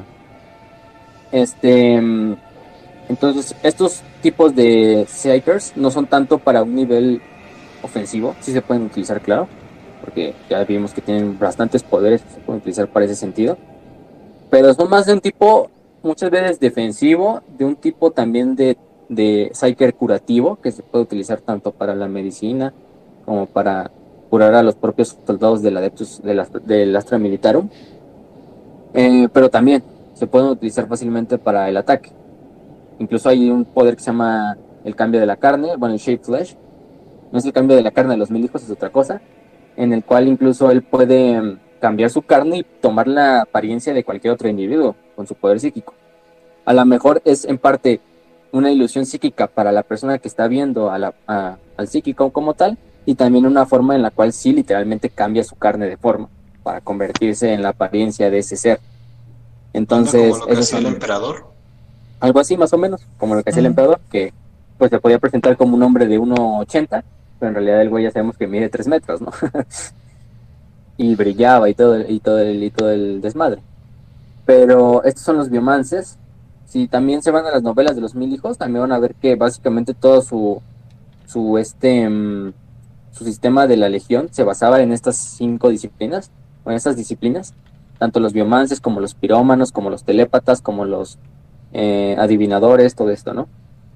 Y de hecho, con los adivinadores pasamos a la siguiente clasificación, que los adivinadores, como su nombre lo dice, pueden discernir el futuro, el pasado y básicamente predecir eventos eh, que van a suceder o incluso em, detectar cosas que en el pasado no pudieron a lo mejor otras personas ver o escuchar o sentir y pueden regresar en las memorias de otras personas y en sus propias memorias para como básicamente hacer un viaje astral hacia el pasado. Exacto. Entonces, Sí, hay muchos, eh, hay, hay, muchos, eh, hay muchos de esos, pero la mayoría de la, bueno, y eh, también hay que aclarar, dices, ah, no mames, ser un psyker sería bastante cool. La mayoría de la gente te va a ver como un pinche bicho raro. ¿Por qué? Porque, porque lo eres.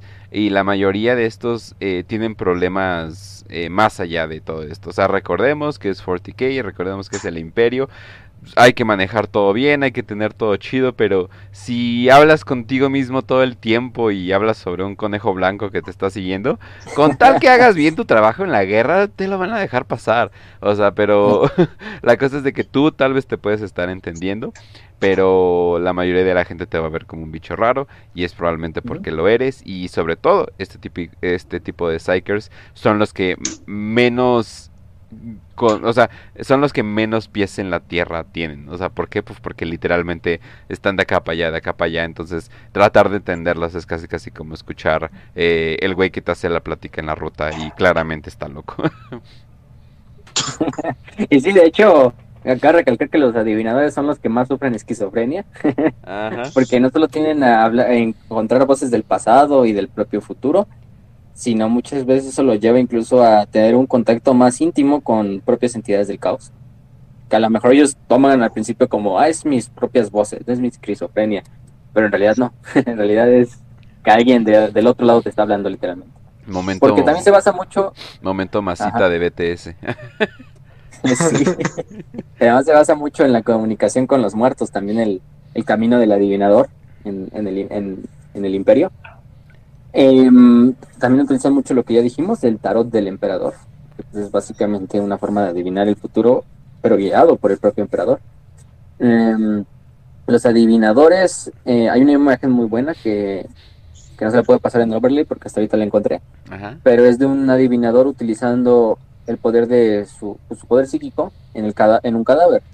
Y es básicamente lo que les decía, o sea, incluso en personas muertas pueden utilizar su poder para ver sus memorias pasadas y así discernir cosas que en el pasado se quedaron pues en tinieblas, ¿no? Onda como lo que hacen los hijos de sanguíneos, pero más humano. En vez de comérselos, simplemente los tocan. Ajá. Y los ángeles de pero ve todo ese cuerpo, eso es gratis. Sí, pero, pero aquí, aquí no, aquí no nos comemos, aquí no hacemos eso. Pero tienen algunos poderes, también tienen bastantes poderes, no son muy interesantes como los de las demás escuelas psíquicas, pero hay unos que sí vale la, la, pena recalcar. Este, hay por ejemplo hay uno que se llama Dowsing, en el cual em, pueden como enfocar su mente los psíquicos para hacer que em, una persona o un objeto, simplemente enfoquen a una persona y un objeto, pero en un plano como si ellos estuvieran solos con ese objeto o persona y todo el demás mundo a su alrededor eh, se mantuviera como un como una zona negra en la cual no hay nada, simplemente para canalizar su energía dentro de ese, de ese objeto.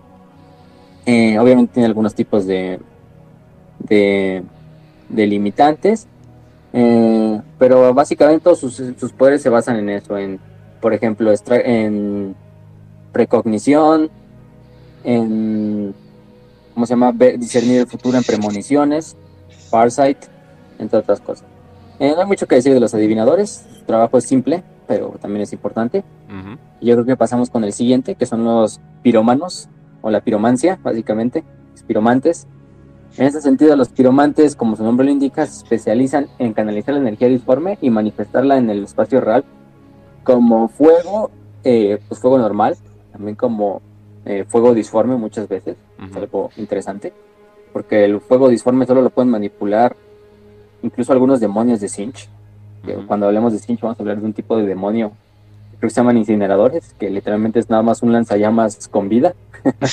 Pero um, los estos estudiantes de este de esta escuela eh, les permiten eh, canalizar son obviamente un poder ofensivo simplemente son utilizar como ofensivo no hay no hay tantos poderes defensivos como en otros tipos de, de escuelas. Por lo mismo de que la naturaleza del juego pues te sirve mucho para pues para obviamente poner en, en- a quemar algunos orcos en medio del campo de batalla no entonces estos Psychers son quizá los que más van a ver dentro de, junto a los que usan la telequinesis, dentro de los ejércitos del Astra Militarum, los Psychers de batalla. Eh, a su lado de ellos porque pues básicamente todos los poderes que utilizan solo sirven para ese, ese sentido, quemar y destruir estructuras enemigas, vehículos enemigos, eh, sea- eh, incluso a personas porque hay algunos poderes que simplemente son como más de un efecto táctico, no tanto ofensivo. O sea, básicamente son el sujeto que se pone en las esquinas de la calle y se pinta de plateado para tragar antorchas.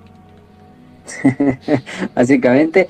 Y aparte, y va bien drogado aparte a- al trabajo, como los que se ponen en los semáforos. Eh, bastante. Pero mm, este también les permite incluso este poder de la piromancia hacer ellos hacerse invulnerables momentáneamente al fuego. Em, más les vale, más les vale no tener una pesadilla cuando están durmiendo con su familia que les matan todos a la verga, no. porque queman toda la pinche casa. Y lo más probable Sí. es que ni tengan familia, porque sí, exacto. a lo mejor un Psyker es quizá lo segundo más asqueroso en el imperio para acostarte con él que después de un, de un, de un null psíquico. No, y, a- y aparte no se acostarían con alguien que no fuera psíquico. Es así de, ah, o sea que no entiendes eso que pasa cuando los te empiezan a hablar de cosas de que no tienes ni puta idea de qué están hablando. Es como, Muy ah, inmamable. yo, yo, yo solo quería recoger, güey. Y es así como, que, ay, no lo entendería. Así es como, ah, puta madre. Uno que quiere demostrar sus sentimientos de todas las maneras posibles Ajá, exacto. y ellas que solamente quieren coger. Exacto. Y hablando de coger, eso nos sigue a la siguiente parte de telequinesis. Oh, sí. porque es manifestar eh, la energía disforme en literalmente eh, fuerza física. Entonces, muchos, de hecho hay muchos Psychers que pertenecen a, a una escuela o más, o sea, no, no, pueden, no fuerzas es a una, sino que pueden incluso manipular bastantes de los poderes, no solo son pirománticos o, o telequinéticos, sino pueden ser incluso los dos, hay unos que se llaman piroquinéticos, que manejan básicamente la piromancia y la telequinesis, pero como su nombre lo indica, la telequinesis también son los principalmente que van a ver en el campo de batalla, porque también se enfoca mucho en la ofensiva, pero también en la defensiva, porque mm, pueden incluso desde aventar objetos que unas tartes incluso no podría levantar, eh, parar proyectiles en medio del aire, em, también como se llama, utilizar este proyectiles de fuerza, los cuales pueden fácilmente romper un tanque o partir un- una persona a la mitad, levantar y levitar a personas en el aire y eh, tronar todas sus articulaciones para que se hagan como una, una bolita de carne y luego aventarlas por ahí. Eh, incluso hasta cosas tan simples como, por ejemplo, empujar o atraer cosas con, con, la, con la mente. Básicamente como la fuerza de Star Wars, que utilizan Ajá. para agarrar objetos lejanos o cosas así. Muy parecido a eso.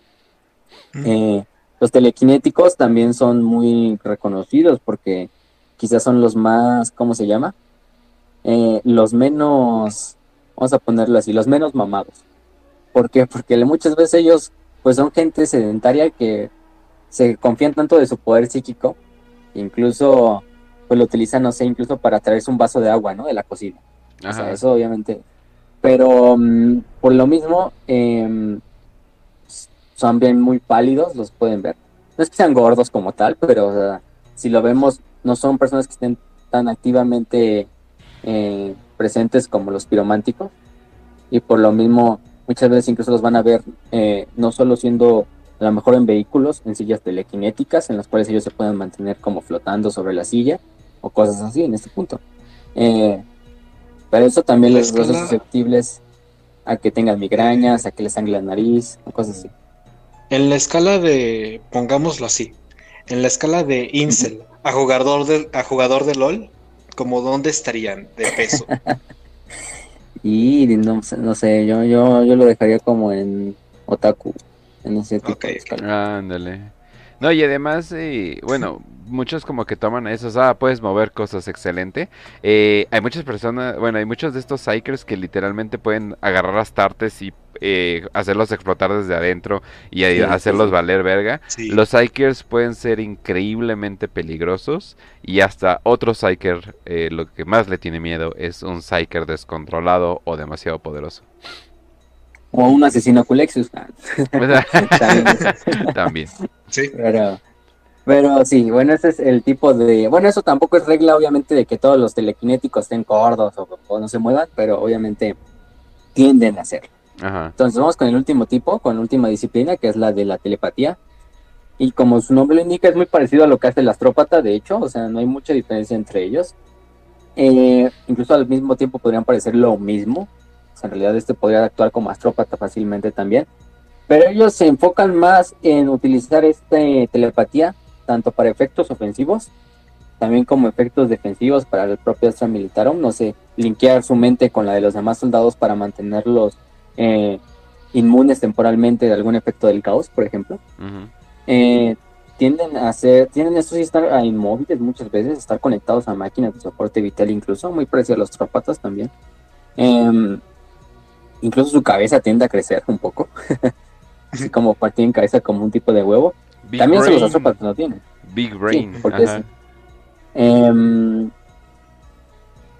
incluso pueden, ¿cómo se llama?, apagar completamente pedazos de la mente, no solo suya, sino de otros individuos, tanto enemigos como aliados. Incluso te pueden servir como espías en el momento en de que, usando ese don de la telepatía, puedan temporalmente controlar a otro ser humano con este poder telepata y utilizarlo, no sé, como un espía, como un saboteador, para infiltrarse en las líneas enemigas, entre muchas otras cosas.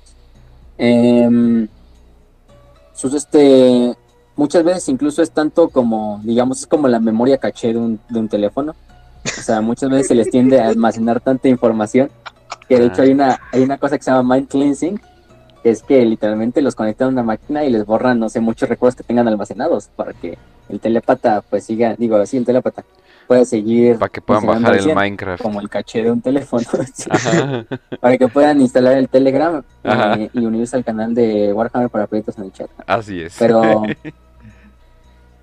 y no tengan que borrar otras aplicaciones, que ya luego no le saben. Entonces, hay otros tipos también como del. Incluso hay un tipo que se llama Beastmaster, que es un poder de los. de los. ¿Cómo se llama?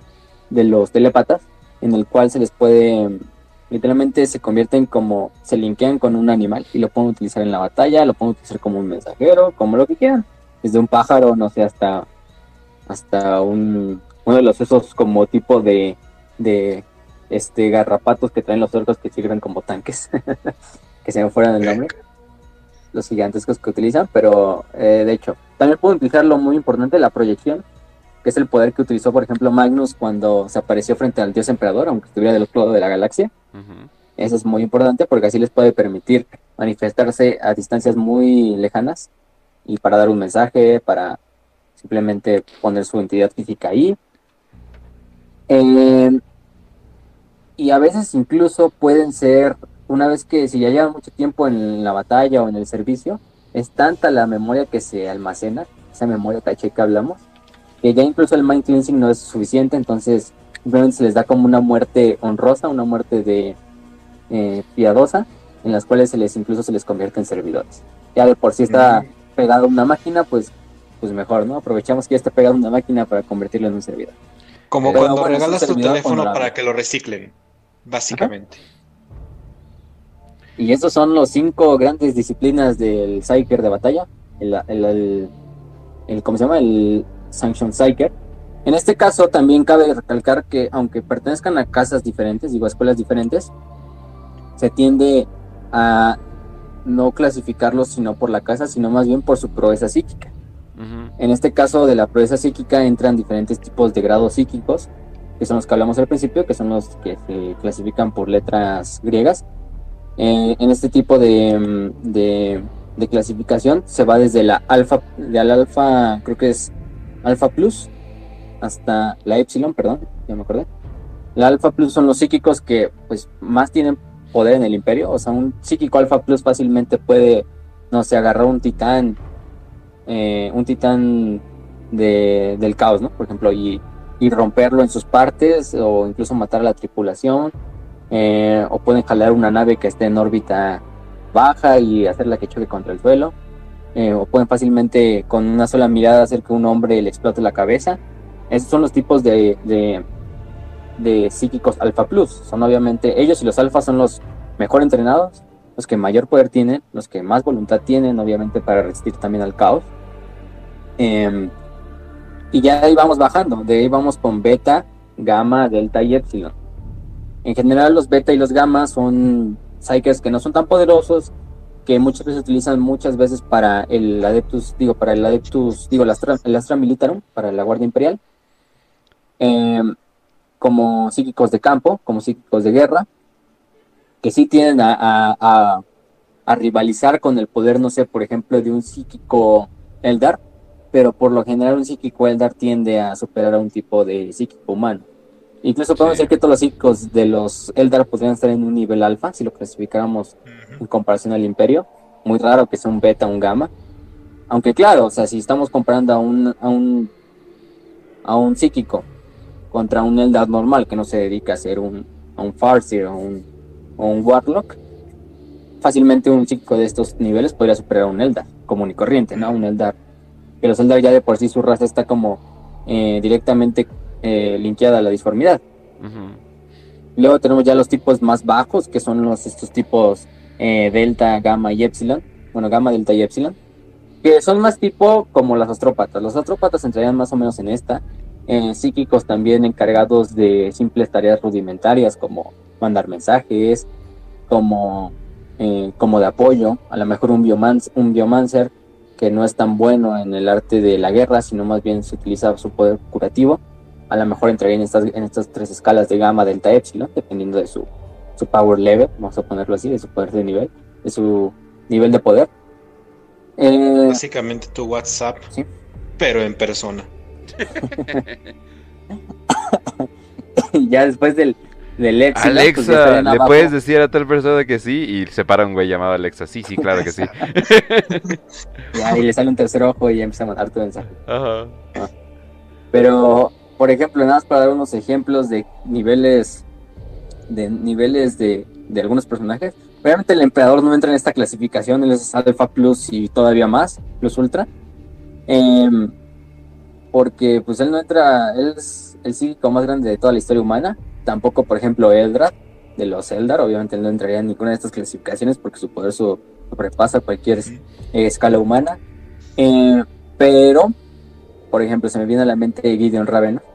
De hecho, Gideon Ravenor, que es uno de los pupilos de Eisenhower, Ajá. tiene sus propias series de novelas, su trilogía, también escrita por Don Abnett.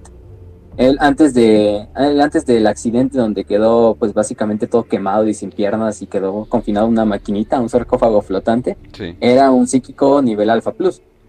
Eh, ya después de esto se le confirió a un nivel más o menos de delta o un gamma un gamma débil, pero también porque obviamente ya estaba todo jodido, quedó quemado así como como un Darth Vader pero que flotaba en un sarcófago chiquito.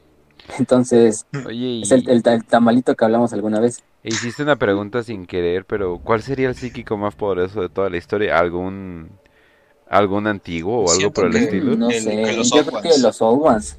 Sí, exacto. Entre los Ones y quizá incluso algún Eldar de la antigüedad, pero obviamente no tenemos personajes así, o como tal declarados en el lore. Pero, sí, bueno, el emperador obviamente entraría en el top 3 fácilmente, pero quizá un Old One sí lo superaría todavía al emperador. El Sí, emperador, pues. digamos, el emperador del milenio 30, ¿no? El emperador de la Gran Cruzada que seguía vivito y coleando. Exacto. Ajá. Porque el emperador ya del 40k, pues sí, ese güey ya, ya está muy OP, ¿no? Sobre todo porque los Old Ones creaban especies. Y estas especies a veces tenían un link muy enorme con, con el reino de almas o la disformidad, ya después. Y el emperador, o sea, sí tuvo sus poderes, sí pudo darle en la madre al dragón de vacío en Marte, pero nunca creó una, una o sea, sí creó a los primarcas, pero todo en base a los humanos, nunca creó como que otra especie completamente distinta. Y los Ulgons crearon a los Krogs, a los. Eldar, a, a un montón de especies. Entonces yo creo que sí. Y por ejemplo, Pues literalmente vivían ya en la disformidad, así dijeron, ay, aquí está más chido. Ajá. Eso de tener gravedad y leyes físicas, qué pinche hueva. Ajá. Me cansé de mi cuerpo de renacuajo. Ahora voy a hacerme un fantasma. Renacuajo. una rana, una rana fantasma ascendente ahí. Ajá. Pero mm, nada más, por ejemplo, un, un tipo de Psyker nivel beta, que ahorita me vino a la mente una vez que estaba leyendo la wiki, que si no me acordaba de ese personaje, pero ese personaje que sale en las novelas del primer y último de Tanit, que es las de Ibram Gunt, que es el sargento Agun Zorik, que era un guardia imperial, que de hecho al principio él no sabía que era psíquico, simplemente se empezó a dar cuenta cuando sentía que sus, eh, cuando una vez detectó que había un, uno de sus compañeros de batalla, un otro guardia imperial había sido envenenado y detectó la sangre en la, en la, detectó el veneno en la sangre del otro eh, guardia imperial, simplemente como una sensación como si pudiera sentir el flujo de la, de la sangre de su compañero y sentir algo que le está perturbando. Em, posteriormente, ya una vez que se encontraron sus poderes psíquicos, él entrenó y terminó como un Psyker Sanction del, del regimiento 51avo de armado. Pero bueno, finalmente luego se, es una historia que no se las quiero spoilear, entonces ahí la dejamos, porque Sí. También es algo trágico al final, los pero, libros, son muy pero en los libros de Ibram Gunt, o sea, hay bastantes personajes y cada personaje tiene lo suyo porque incluso aunque te maten un personaje, pues hay otro personaje muy bueno que venga en el futuro. Es de las mejores series y no la mejor, ¿eh? Bueno, en, esta- en mi opinión. Sí. sí, porque, no sé, es de las, y de las mejores del propio, ¿cómo se llama? Este, Dan Abnett. Dan Abnett, ah, O sea, estamos hablando de que sus libros son de muy buena calidad, entonces para encontrar una de sus mejores sagas, sí, está, está bueno. Y sí es, sí es de las mejores sagas, por eso tiene ya básicamente Sí. 12 libros, entonces no se van a aburrir. En realidad, Pero- eh, lo, que no, lo que no saben es que Dan Abnett en realidad son mil monos con mil máquinas de escribir y de vez en cuando y, y- y trabajan todo el Sí, pinche día y de vez en cuando así de, ah, no más, esto sí salió buena y ya la imprimen así, órale. Ten una banana. Sí. Y ese güey, ese güey creo que, o sea, ya, ya escribe una novela y de repente le hacen una entrevista a los dos meses, no, pues yo estoy trabajando en otra. No, Ese güey sí no no, y no solo tanto. trabaja para Warhammer. Es como que... Sí, que- trabaja para, para, el, para el Judge Dredd, también según creo que para, incluso trabajó para Marvel, ¿no? Y algo que así. está Halo sí, o algo por el estilo, es como que No, Jesus Christ. Está cabrón ese güey. ajá. Pero este es el buen Dan Abnett. Lean sus libros. Este, y esos serían todos los tipos de, de psíquicos, de los Sanction Psychers. Eh, cabe recalcar que hay mucha más información, hay más poderes. De hecho, hay, un- hay una sección general en toda la wiki que les habla de cada poder psíquico como tal. Incluso hay un anexo donde viene una lista de poderes psíquicos. Entonces, pueden buscarlos ahí si quieren más e investigarle esto. Todo esto es trasfondo tanto de los códex como de algunas novelas donde se da más información. Creo que, el Pero creo que el más útil es el que tiene Eisenhorn. No, bueno, Eisenhorn en, en ese mundo no es un Psyker tan poderoso, pero él tiene los más poderosos que es hacer que las otras personas hagan su voluntad. Eso es como Exacto. que de lo más útil que me puedo imaginar, sobre todo siendo un inquisidor.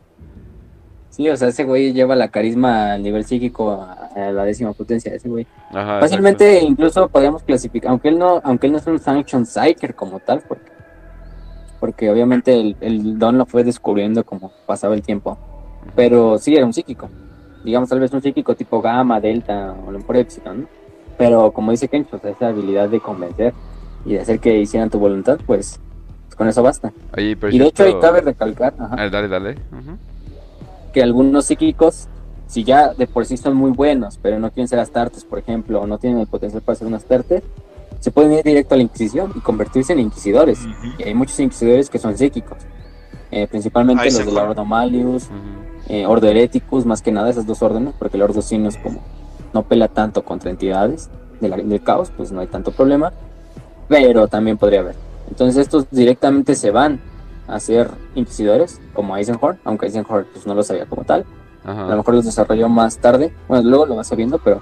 eh, y el propio Ravenor, Ravenor pues sí lo sabía y Ravenor sí fue un Psyker Sanction que posteriormente se unió al séquito de Eisenhorn y posteriormente Eisenhorn ya lo ascendió a, a, Inquisidor, ¿no? Lo recomendó para ser Inquisidor.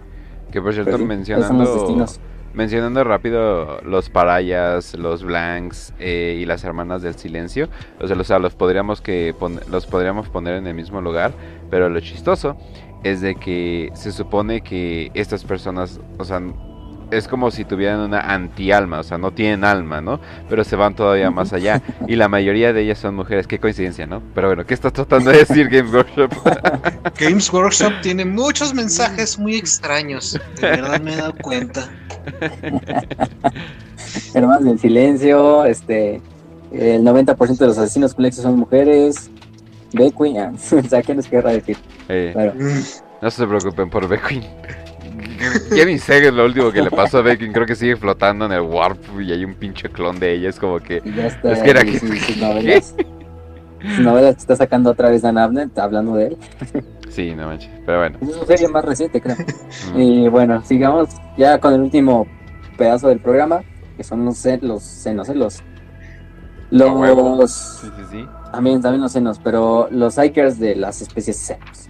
Entonces, en este caso, si hablamos de Xenos y hablamos de Eldar, pues es una relación directa. Entonces los Eldar, como ya dijimos, tienen un talento para los poderes psíquicos, pues innato. O sea, cualquier, incluso todos los Eldar, así fácilmente pueden decir que todos los Eldar tienen de cierta forma un poder psíquico. A lo mejor latente, muy débil, pero todos, todos lo tienen, porque tienen la conexión más fuerte con la deformidad, incluso más que los humanos. De hecho, recordemos que ellos dieron nacimiento a un dios del caos, entonces. De hecho, hay dos cosas de los Eldar. O sea, los, los Eldar técnicamente no deberían de ser psíquicos.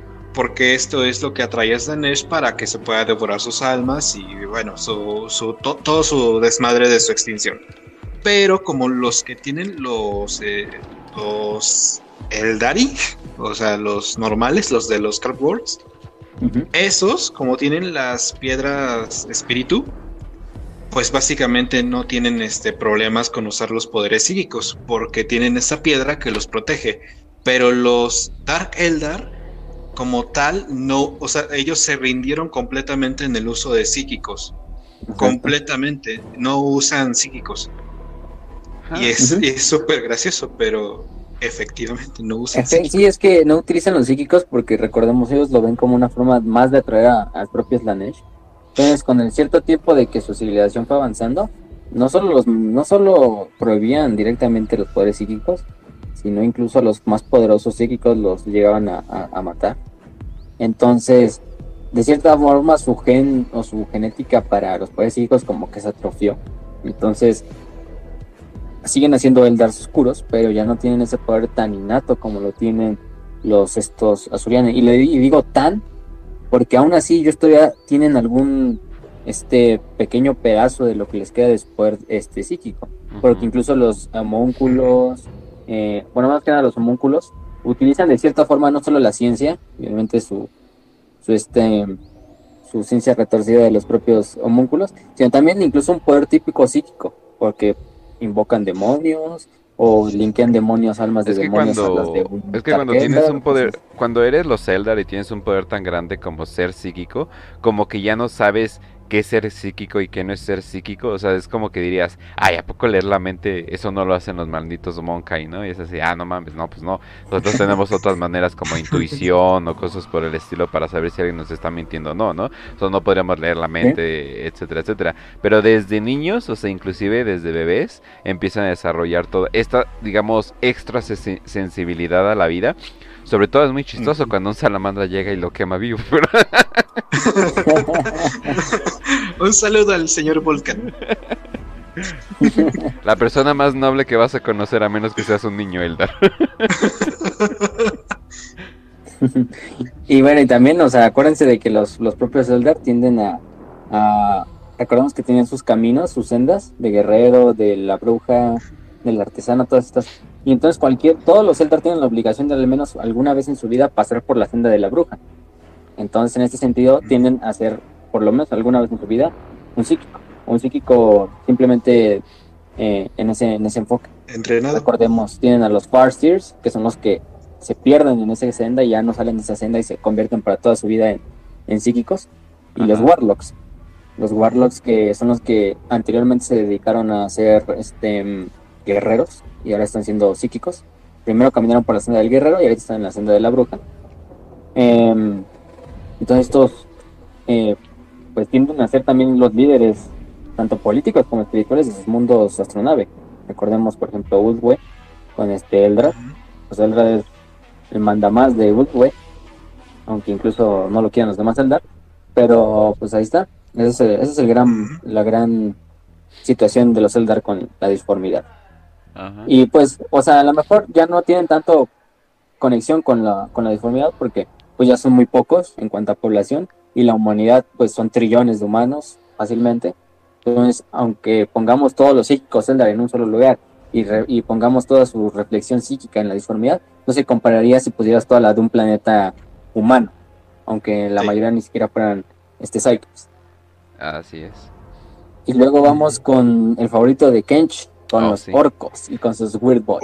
Oh, Oh, sí. Bueno, ¿Qué nos podrías ah, decir, primero, hay que primero hay que mencionar que la no sé, todos los orcos y sus y su fungi activo como que funcionan como que una antena con una dirección directa a Gorkan Mork y todos ellos eh, que no son dioses del caos son dioses del warp porque ellos tienen como que su sección aparte que de hecho son de los eh, son los dioses más poderosos que existen en el warp si no estuvieran tan ocupados peleándose entre ellos tanto tiempo, probablemente ya hubieran acabado con eh, los señores del caos. Pero también algo muy importante, les entretiene mucho a los señores del caos, entonces no los dejarían, o sea, no los dejarían morir. Es así, no mames, güey, nos, nos llevan demonios.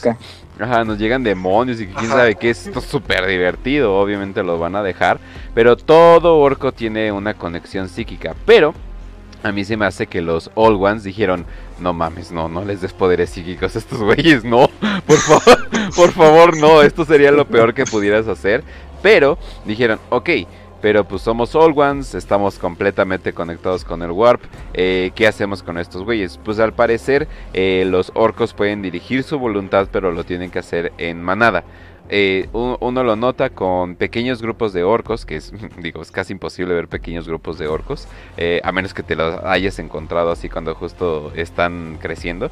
Eh, son sociedades muy primitivas. Entre más orcos haya, su tecnología va subiendo. Eso pasa por dos cosas. Eh, uno es porque empiezan a nacer estos mech boys. Eh, los mech boys son eh, orcos que tienen conocimiento inherente de la tecnología. Son, de hecho, son genios. O sea, la- las máquinas que ellos, ellos hacen Sí. funcionan perfectamente y tienen un conocimiento perfecto de, de la máquina y todo eso. Yo creo que se llevarían súper chido con, con el Adeptus Mechanicus, así de, no mames, sí, güey.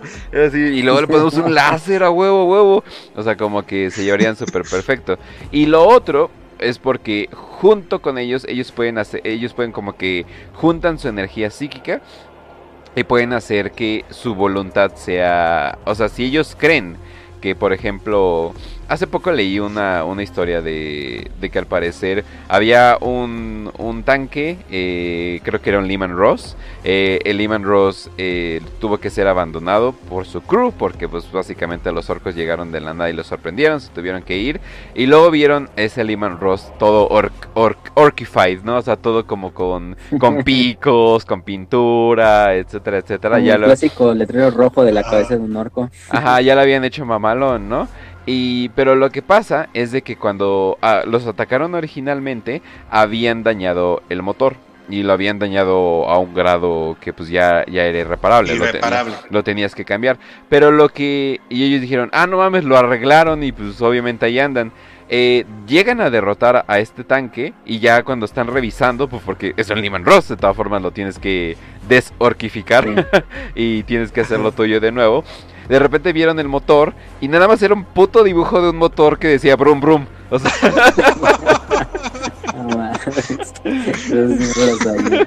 Suena algo que harían los orcos.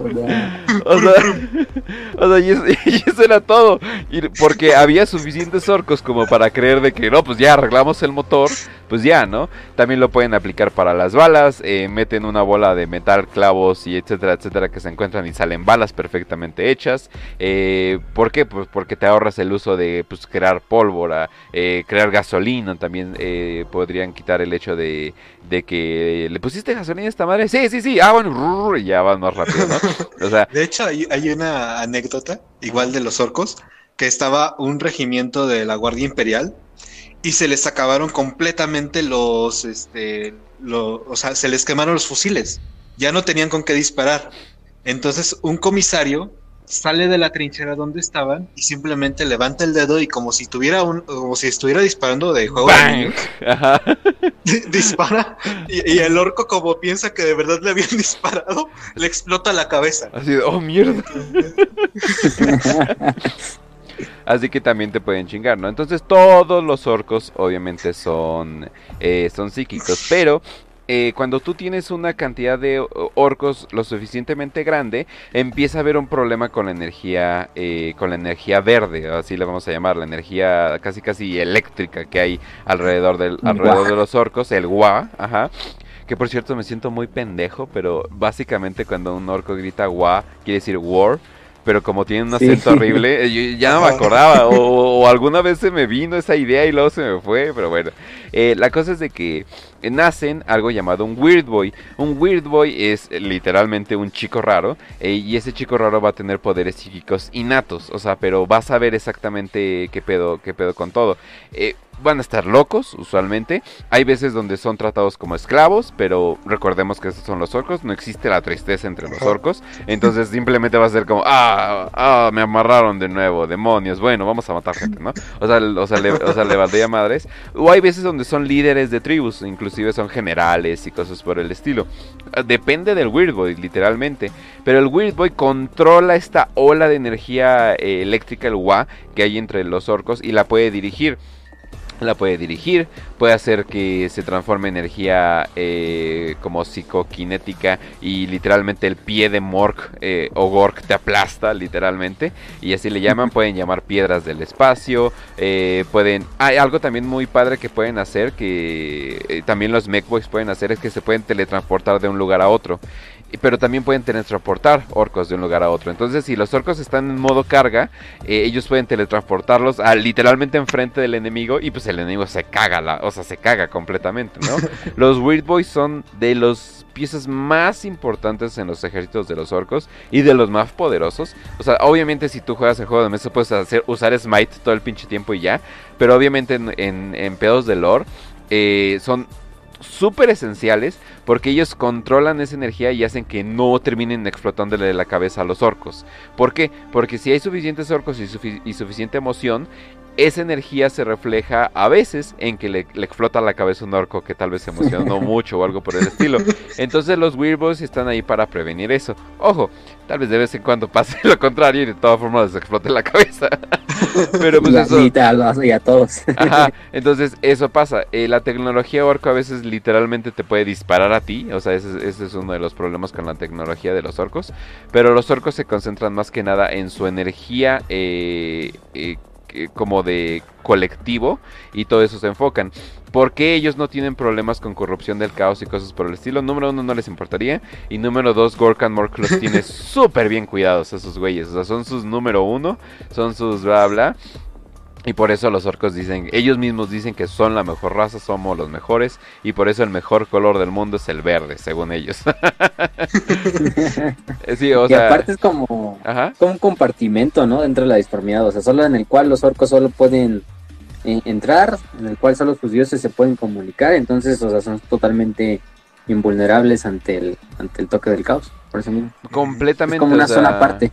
O sea, creo que son la, la especie que... Porque ellos obtienen como que lo mejor de los dos mundos. Porque obtienen el poder de usar el warp y al mismo tiempo no poder ser co- eh, corrompidos por el caos, ¿no? O sea, tú dices, no, pues los tiránidos, pues los tiránidos pueden usar como que energías poderosas, eh, pero no están usando el warp. Pero ah, no, no tienen ninguna sombra en el warp ni nada por el estilo. Están los Tau, que pues solamente están atados a sus De hecho- poderes. Ajá. De hecho, de los Tau, lo- los únicos que tienen más o menos poderes son los Krut. Ajá. Pero lo- los Krut están tan subdesarrollados que los poderes que tienen son literalmente para, ah, eh, voy a tra- transportarme de a dos metros de distancia. Ajá. Entonces es lo que más pueden grande. hacer. Ajá. Y ya. Sí, exacto. Entonces con los orcos, eh, pues básicamente pues puedes tener a una a un Psyker increíblemente poderoso, increíblemente útil, pero el problema es de que les llaman Weird Boys por algo, están completamente dementes, o sea, la, la mayoría de, lo- de ellos. Hay muchos que literalmente viven en cadenas porque son un peligro andante, pero pues los orcos saben cómo lidiar con ello.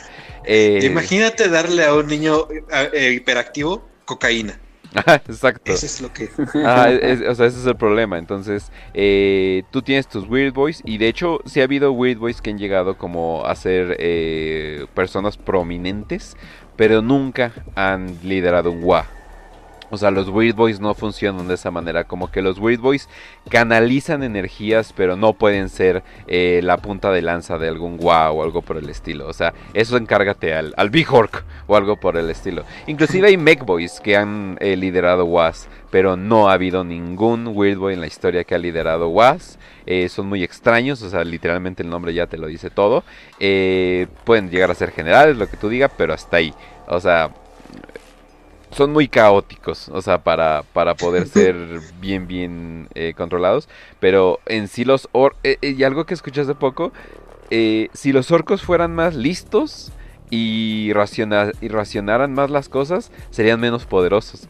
Porque no funcionaría su poder de creer en las cosas. O sea, sería así como... Ajá. No, espera, pero no tiene sentido que este, que sin motor no arranque. el- O sea, ahí ya, ahí ya se jodería.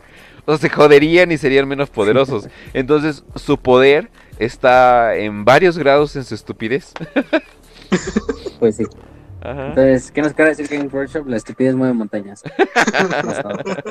Pero, sí, y aparte, y aparte huelen a, huelen a mierda, ¿no? Como en el capítulo de Sanguíneos que hablamos de, Donde el cacas. del enfrentamiento entre el bibliotecario y el cacas. Ajá. Entonces, así de que cuando está canalizando la energía eh, del guac, simplemente se huele como ese olor que no sé si lo han, cuando hay algo, cuando algo tiene mucho, este, moho, o tiene muchos hongos, así. Humedad. esos- humedad, que huele ese tipo de olor que es como olor a hongo. Y aparte entre una mezcla entre ese olor a hongo, entre un olor a un animal así salvaje, y aparte entre el olor a esa propia mierda del cual despele el. Weird Boy. Es hongo pero- quemado, güey. Es hongo quemado. Sí, además de que, además, además que no me imagino que ha- haya mucha higiene en el mundo de los orcos, ¿verdad? Sí, y aparte, no- nunca busquen cómo se dice Weird Boy en la traducción en español, porque es trambótico. ¡Oh, Dios mío! trambótico. Joder. Ahora entienden por qué solamente nos limitamos con el a traer el barbarismo. Sí, Joder. No, no hacemos la es que- traducción literal. A veces, a veces sí se maman con las traducciones. Joder, que estrambótico. Un estrambótico Sí, o sea. me va a atacar. Joder, ese estrambótico huele último- estiércol. Pues que lo ves y no es estrambótico. Ajá. No, pero no, eso sí, son, esos son los, los Weird Boys, muy buenos. Muy buena comedia, pero también muy buen poder psíquico. Entonces, creo que los últimos, nada más para darles una última mención, son los zoantropos, que son los psíquicos de los tiránidos. Que los zoantropos básicamente son eh, tiránidos que tomaron el ADN de Eldar, que es la especie psíquica por excelencia, y los transformaron en este tipo de bioguerrero.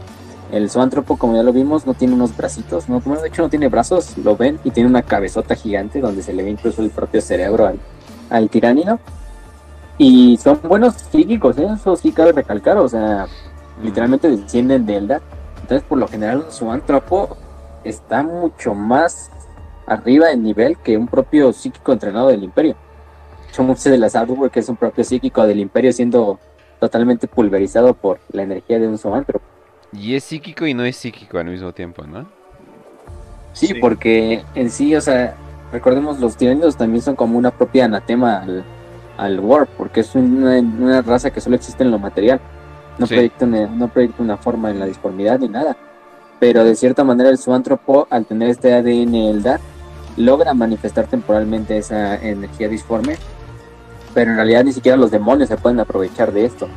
Porque, pues, no sé, un demonio intentando poseer un, a un tiranido no tendrá sentido, porque en el instante que lo haga, la mente enjambre destruiría el propio demonio.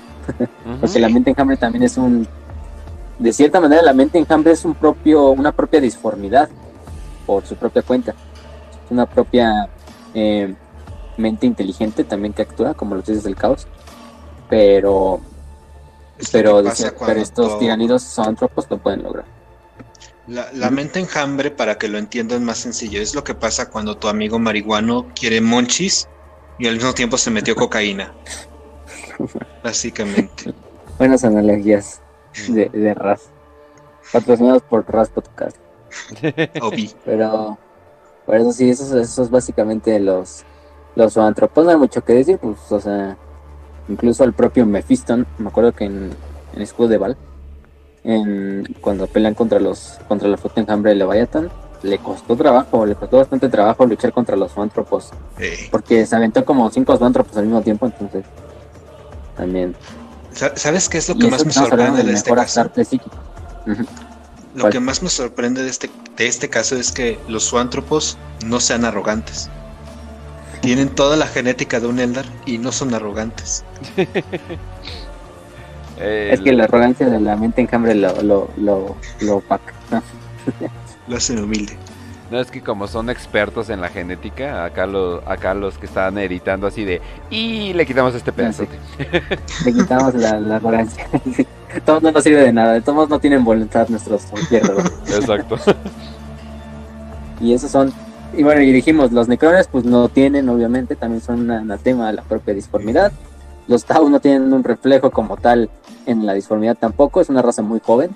Incluso los eterios podríamos decir, pero no, no, no tampoco es un tipo de, energía psíquica para controlar a los demás Tau. Es más bien algo biológico. Feromonas y así. feromonas y cosas así.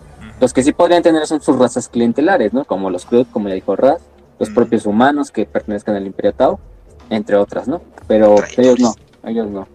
Entonces, ¿quién más nos queda? El propio caos, pues el caos es básicamente lo ah. mismo que el imperio, pero el caos, recordemos, pues la gran mayoría de los siervos del caos son humanos. Entonces tienen a ser psíquicos que se rebelaron, psíquicos que a lo mejor no fueron capturados, psíquicos em, que fueron corrompidos fácilmente por las entidades y los milijos. ¿Eh? Y estos son, pues esos son básicamente todas las facciones extra a la humanidad que tienen psíquicos. Eh, no es algo muy tampoco, pues básicamente los, los necrones lo compensan con los Zetan, con sus armas Zetan, que de hecho son también un anatema a la propia energía psíquica. Eh, los Tau pues no la necesitan tanto porque si tienes un Psyker a 100 metros de distancia y le das con un rifle de láser en la cabeza, no hay tanto problema. Y los Dark Eldar, pues son tan rápidos que ni siquiera tus poderes psíquicos tendrían alguna habilidad para poderlos para poderlos bajar, ¿no? Y eso son, eso es todo en cuanto a Psychers. Y nada más para, para despedir el programa, antes de, antes de seguir con los de las 5 en 5, que es. ya son 10 en Les una frase, que es la de Cater Hollis, que es un emisario del Navis Nobilite, que dice: Mirar dentro de la disformidad es mirar hacia el abismo. Comprender la locura en sí es volverse loco. Lo peor de todo es saber que mientras la miras, la disformidad te mira y se ríe. Esa es la frase con la que nos despedimos de este programa de los Psychers. Esperamos que les haya gustado eh, todo lo que tenga que ver con esto. Y pues síganle investigando, hay bastantes páginas, hay bastante material para sacar de los Psychers.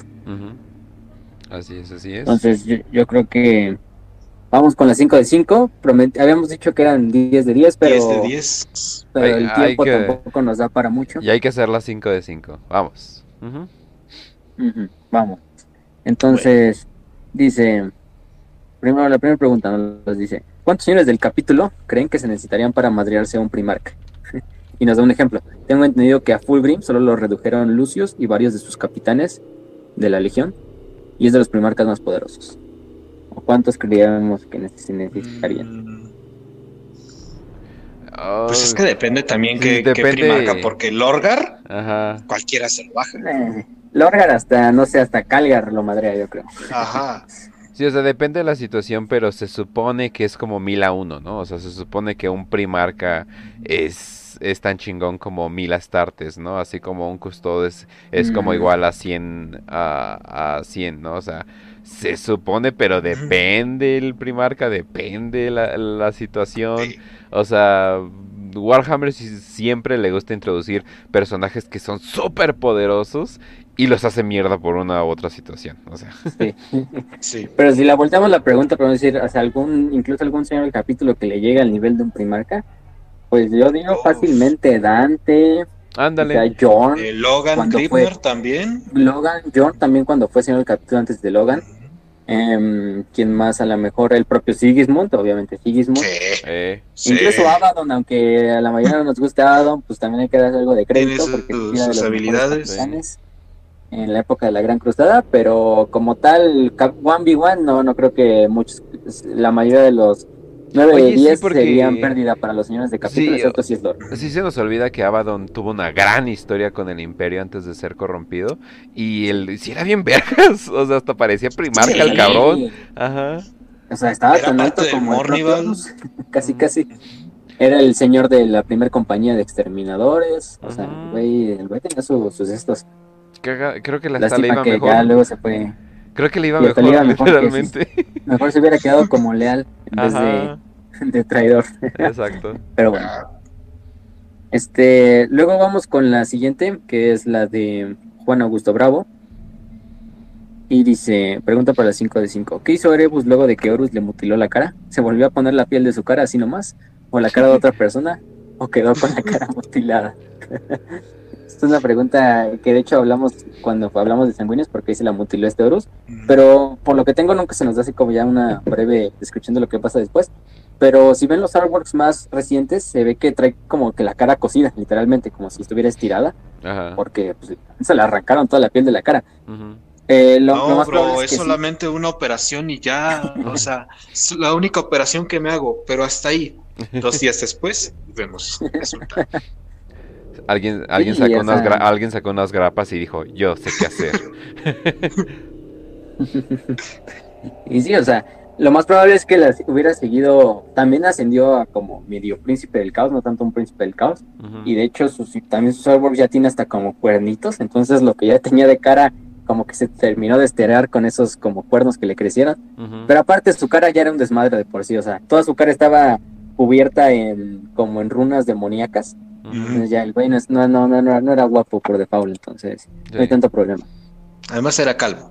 también. Ah, bueno, sí, de hecho ahí en el, en el chat nos pusieron que Carlos Rego, si Carlos Rego en una vez eh, derrotó al propio Mortarion, Ey, sí es cierto. Sí. y él era señor del capítulo de los Caballeros Grises, pero pues es que ese güey ya es las grandes ligas, Caldor ¿no? Drago es. Caldor Drago. Exacto.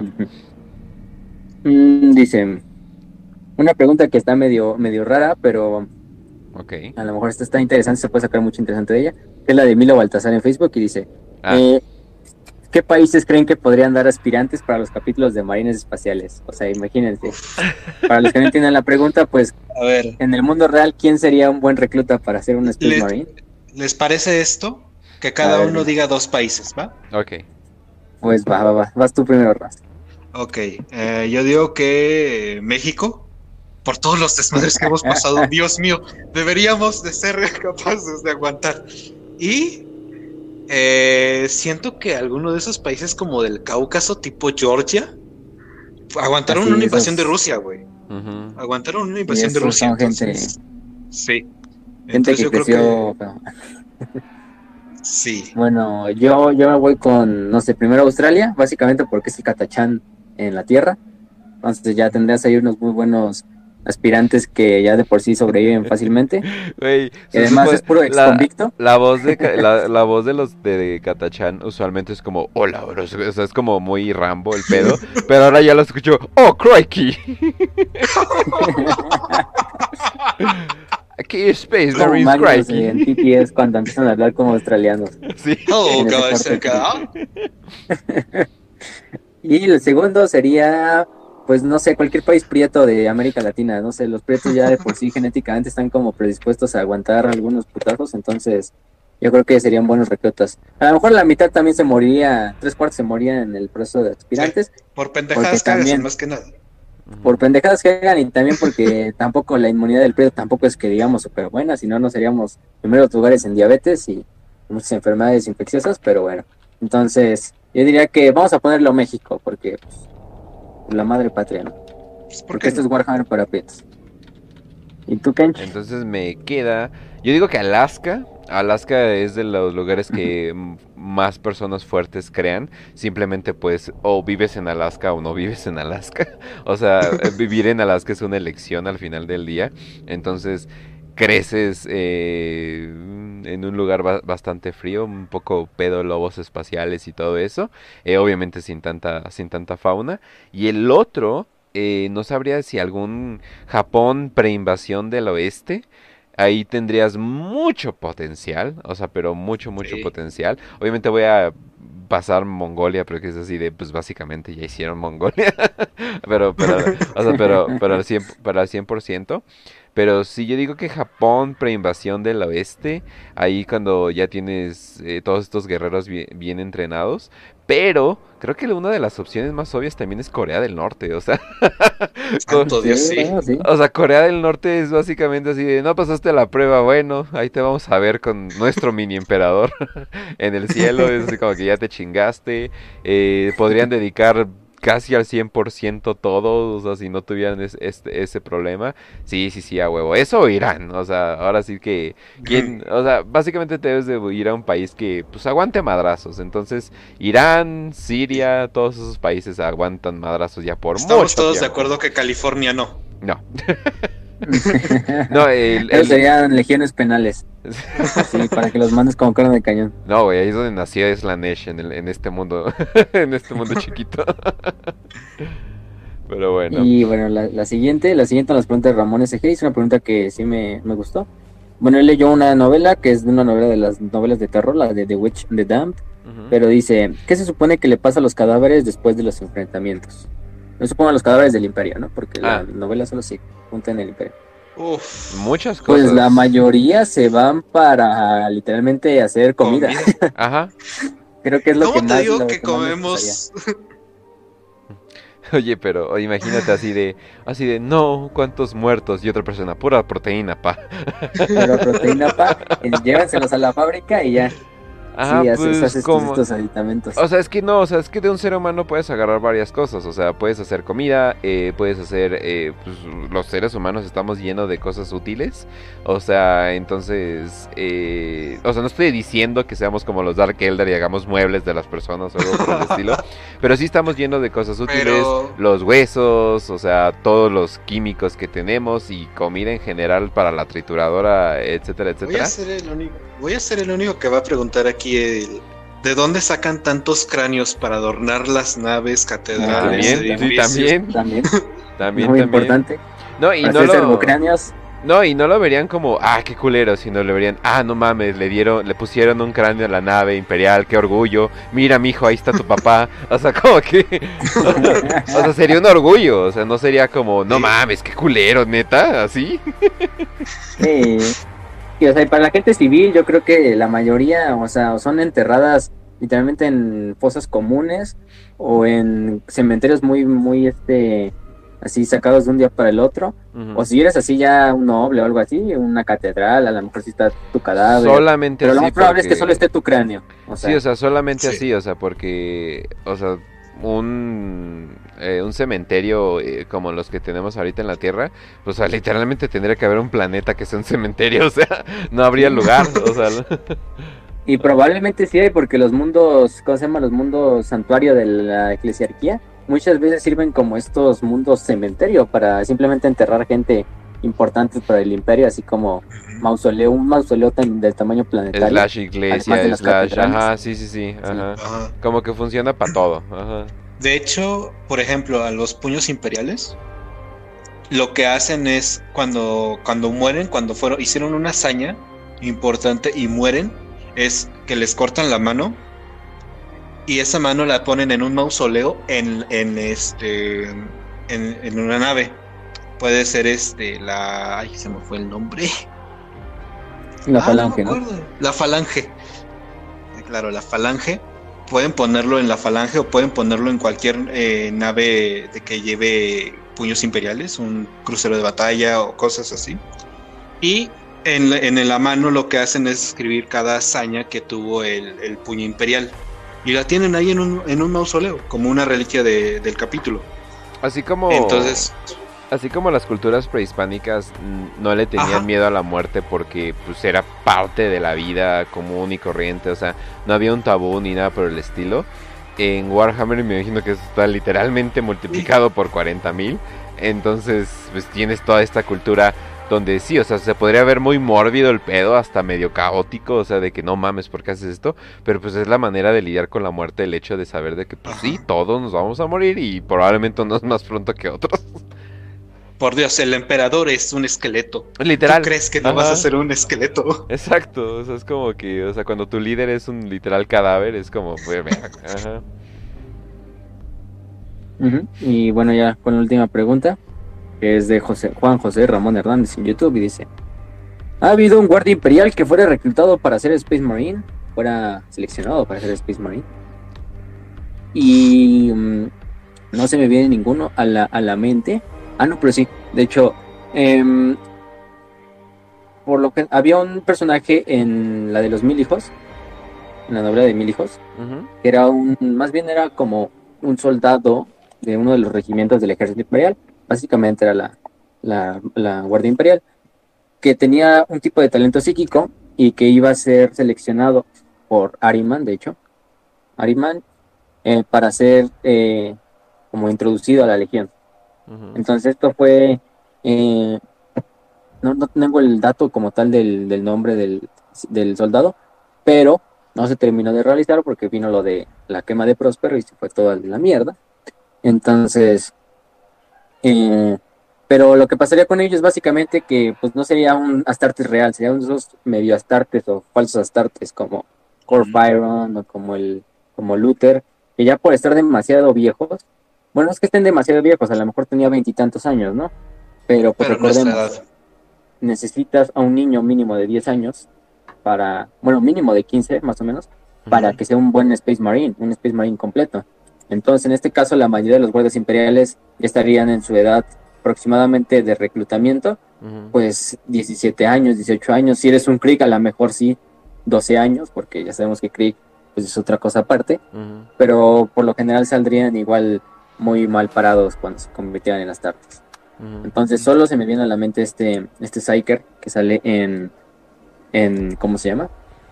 En, en, ay, en la de los mil hijos, Ah, pero no recuerdo muy bien su nombre. Pero ahí está. No, tampoco es un personaje muy importante, es más un personaje secundario como de, de apoyo, pero ahí está el ejemplo. Pero sí, sí, sí, ¿cómo no? Sí. Pero era, era, era más querido por su poder psíquico, no tanto por su proeza como guardia imperial. Bueno, como No, y imperial. muchas veces eh, el, el entrenamiento de la, para la Guardia Imperial se lleva mucho más joven. eh, o sea, estamos hablando de 9, 10 años. Y claro que sí van a andar scouteando para ver cuál podría ser un Space Marine potencial. Sí, Sí. exactamente. Más son- que nada, también, por Ah. ejemplo, eh, también lo que pasa es que los Space Marines tienen sus propios mundos de capítulo. Entonces ellos de ahí recogen sus diezmos, pueden encontrar de repente alguno que esté entre las fuerzas de defensa planetaria. Por ejemplo, este, las fuerzas de defensa planetaria que tenía Próspero, sean bien de ahí debieron haber agarrado. Pero así que digas, uy, no, eh, este Cadiano o este de Catachán, que lo mandaron con eh, manos de hierro. Pues no, no, no pasa tanto. Exacto. Creo que no pasa. Es mucho más raro. Pero bueno. Entonces, gente, ya era la última, ¿verdad? Sí. Ok, bueno, gente, entonces, Ok. eh, primer en, eh, en vivo de YouTube, eh, salió muy bien, pensé que iba a ser un, de- un desastre porque no, no le sé. Ahí luego agrego alertas, etcétera, etcétera, no se preocupen, gente, ahí ahora sí que ya vamos a estar más tranquilos, más relax. Eh, se sube este video de inmediato, entonces no hay pedo. Entonces, gente, nada más sería cuestión de, pues, nos vemos. Eh, nos vemos en Spotify, en Telegram, en YouTube, en absolutamente todos los lugares que se puedan imaginar para podcast. Eh, y ya saben que es un gusto. Si me quieren seguir, me pueden seguir en Kench, eh, arroba Kench1611 en Telegram y en, y, y en Twitter. A Raz en, en Twitter, en arroba podcast Raz. Ajá, y a Facio en arroba facio-aeternum. ¿Alguna sí. recomendación, Raz o Kench, antes de, de despedirlo? Ah, de, de hecho, o sea, si hablan inglés, si, si hablan inglés y están interesados en, en como relatos de Warhammer, hay un canal que recién acabo de descubrir. Seguramente Facio ya lo conocía desde hace rato, pero para mí es completamente nuevo, que se llama Valdemort con B grande A y Aldemort. Eh, Guide to Warhammer. Que es Como básicamente- Voldemort, pero con Bella. Ajá, así. Y guía a Warhammer, ¿no? Pero en inglés. Y realmente son muy, muy buenos relatos. O sea, es como que ya un señor, creo que tiene, tiene se, se escucha con bastante edad. Y, Sí. y te- y es muy inmersivo. O sea, de verdad, el relato que yo escuché, que era como de los necrones, cómo se dio todo este desmadre con los Old Ones, realmente es inmersivo. O sea, lo dejas de fondo y sí te sientes la, sí sientes la atmósfera de Warhammer. Entonces, me gustaría recomendarlo ahí si saben inglés y saben al escuchar inglés. Pues es que, eh, de verdad vean ese canal, es muy bueno. Yo por mi parte les quiero recomendar dos animaciones que acaban de salir. Una es por la, una parte la de Dead Corpse of Creek, que no es la, no es la que está haciendo Sodas. Sodas, el animador que nos regaló la de Siege, o entre otras, está haciendo otra parte, que se ve que va a estar todavía más buena. Pero esta también es muy buena. Se llama Dead Corpse of Creek, así la pueden encontrar con animation. Em, y está muy bien hecha. No sé qué, no sé qué programa de animación sea ese, pero se parece mucho al que utilizan con Garry's Mod luego para grabar. Entonces, yo creo que es algo así parecido. Em, y por otra parte, hay otra animación que se llama The Raptor. El Raptor. Se la pueden encontrar también. Warhammer Ujú. 40k Animation, pónganle. Em, esta nueva animación es de cómo un Space Marine se pone básicamente su armadura. Es una animación corta, pero tan solo esos pequeños tres minutos de la animación puesta, eh, de la armadura puesta, uf, es que lo animó muy bien, ¿eh? O sea, incluso al nivel de, de, por ejemplo, de Astartes o las animaciones de este, eh, de Death of Hope. O sea, está muy bien animado. Espero que Órale. salga, saca más- saque más cosas este, este, este chavo de, de Raptor. Entonces son esas dos animaciones que les quiero recomendar. Próximamente creo que va a salir la de la de la de Sodas, de Dead Corpse of Creek también. Entonces es una animación que ya llevaba unos meses en, en hecha. Y de hecho ya el otro día pasó como un pequeño clip de que ya llevaba como el 50% de la animación hecha. Entonces se ve muy buena también. Eso todavía no sale. Pero también anunciaron un nuevo juego de Warhammer. El que es el de Battle Sector, creo que se llama. Warhammer 40k Battle Sector. Em, que es entre tiránidos y ángeles sangrientos.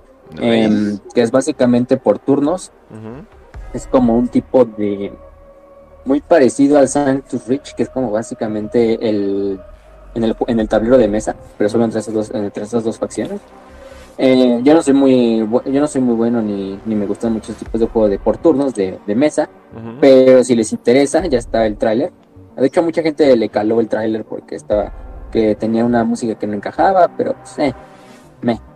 A lo mejor yo, yo coincido en algunas partes con la comunidad en que a lo mejor ya muchas veces están yendo por estos juegos de estrategia por turnos, que sí ya luego como que te medio cansan, pero recuerda, pues ahí está Dark Tide, y hay otros proyectos ahí en, en cociéndose.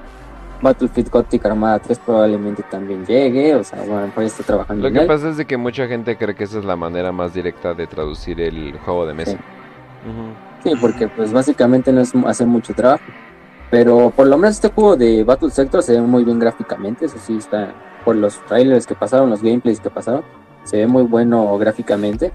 Y se ve que va a hablar solo de la historia de, de la batalla de Val contra la flota enjambre de Leviathan. Entonces, si les gustan los ángeles sangrientos, si les gustan los tiránidos, pues este juego eh, pónganlo en su, no sé, en su lista de deseos de Steam o preparen su torrent para cuando ya salga y lo puedan eh, piratear, pero prepárense porque ya se vienen más juegos de, de Warhammer 40.000 Oh, y al sí. menos un juego, pues, eh, a lo mejor no son los juegos de Warhammer Fantasy que tienen Vermintide, que tienen ahorita todo Warhammer 3, Ujú.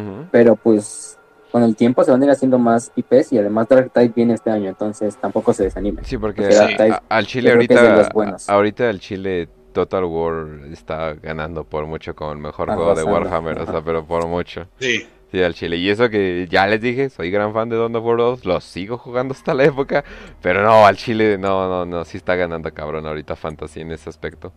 Sí, sí, porque incluso Fantasy ha tenido ese como re- ese reanimación porque pues, ya estaba prácticamente abandonado cuando sacaron Age of Sigma, pero este, ¿cómo se llama? Este Total War lo vino a Literalmente, literalmente lo terminaron de matar. y lo revivieron. Lo, lo vino a revivir. Sí. Y incluso ya, ya han sacado casi juegos de Age of Sigmar por darle todo el enfoque a, a Total War, pero pues vale la pena. También Total War Warhammer Fantasy tiene lo suyo y yo soy gran fan de Fantasy, entonces a mí también me alegra. Y si son grandes fans de Fantasy, entonces también yo creo que les alegraría. Así es. Pero pues esto es nuestras recomendaciones. Eh, gente, ya saben dónde nos pueden encontrar. Recuerden que los streams ya se van a hacer en YouTube. Hasta que no les demos un aviso, a lo mejor si nos regresamos a D-Live, pero no creo que nos regresemos. Pero de todos modos, sigan a Radio Marrano en D-Live para los demás programas, para que les llegue la alerta de los demás programas del martes, miércoles, jueves y viernes. Eh, bueno, viernes son en Trovo, ¿no? Sí, de hecho. Pero bueno, los de los demás días. Entonces, también sigan la página de Facebook, Warhammer eh, para, para Prietos, ya le cambiamos el nombre. El canal de Telegram, recuerden que estamos también en un chat en Telegram. Se pueden unir al canal y luego les va a decir eh, iniciar chat, creo que en la parte de abajo. Entonces ahí ya se pueden unir directamente al chat. También está pineado hasta arriba de los del, del canal el link directo para entrar al, al chat. Ujú. Entonces pueden, si quieren seguir hablando con nosotros, con Kench, con Raz y conmigo, y con otros eh, suscriptores y otros fans aquí del programa, pues ahí estamos todos los días. Oh, sí. Eh, también tenemos bastantes programas en Telegram, entonces no nos pueden seguir por ahí. Eh, y sin más que decir, gente, les, les recomendamos también que den toda su retroalimentación, ya sea por Twitter, por Telegram, por el canal de, del grupo, por los comentarios de YouTube, por los comentarios de Evox, etcétera. Eh, porque eso nos sirve, nos sirve para hacer nuevos programas, para sacar preguntas de 5 en 5, eh, para saber en qué mejorar el, el, el, propio podcast. Y pues sin nada más que decir, les deseamos salud y victoria y que el emperador los acompañe.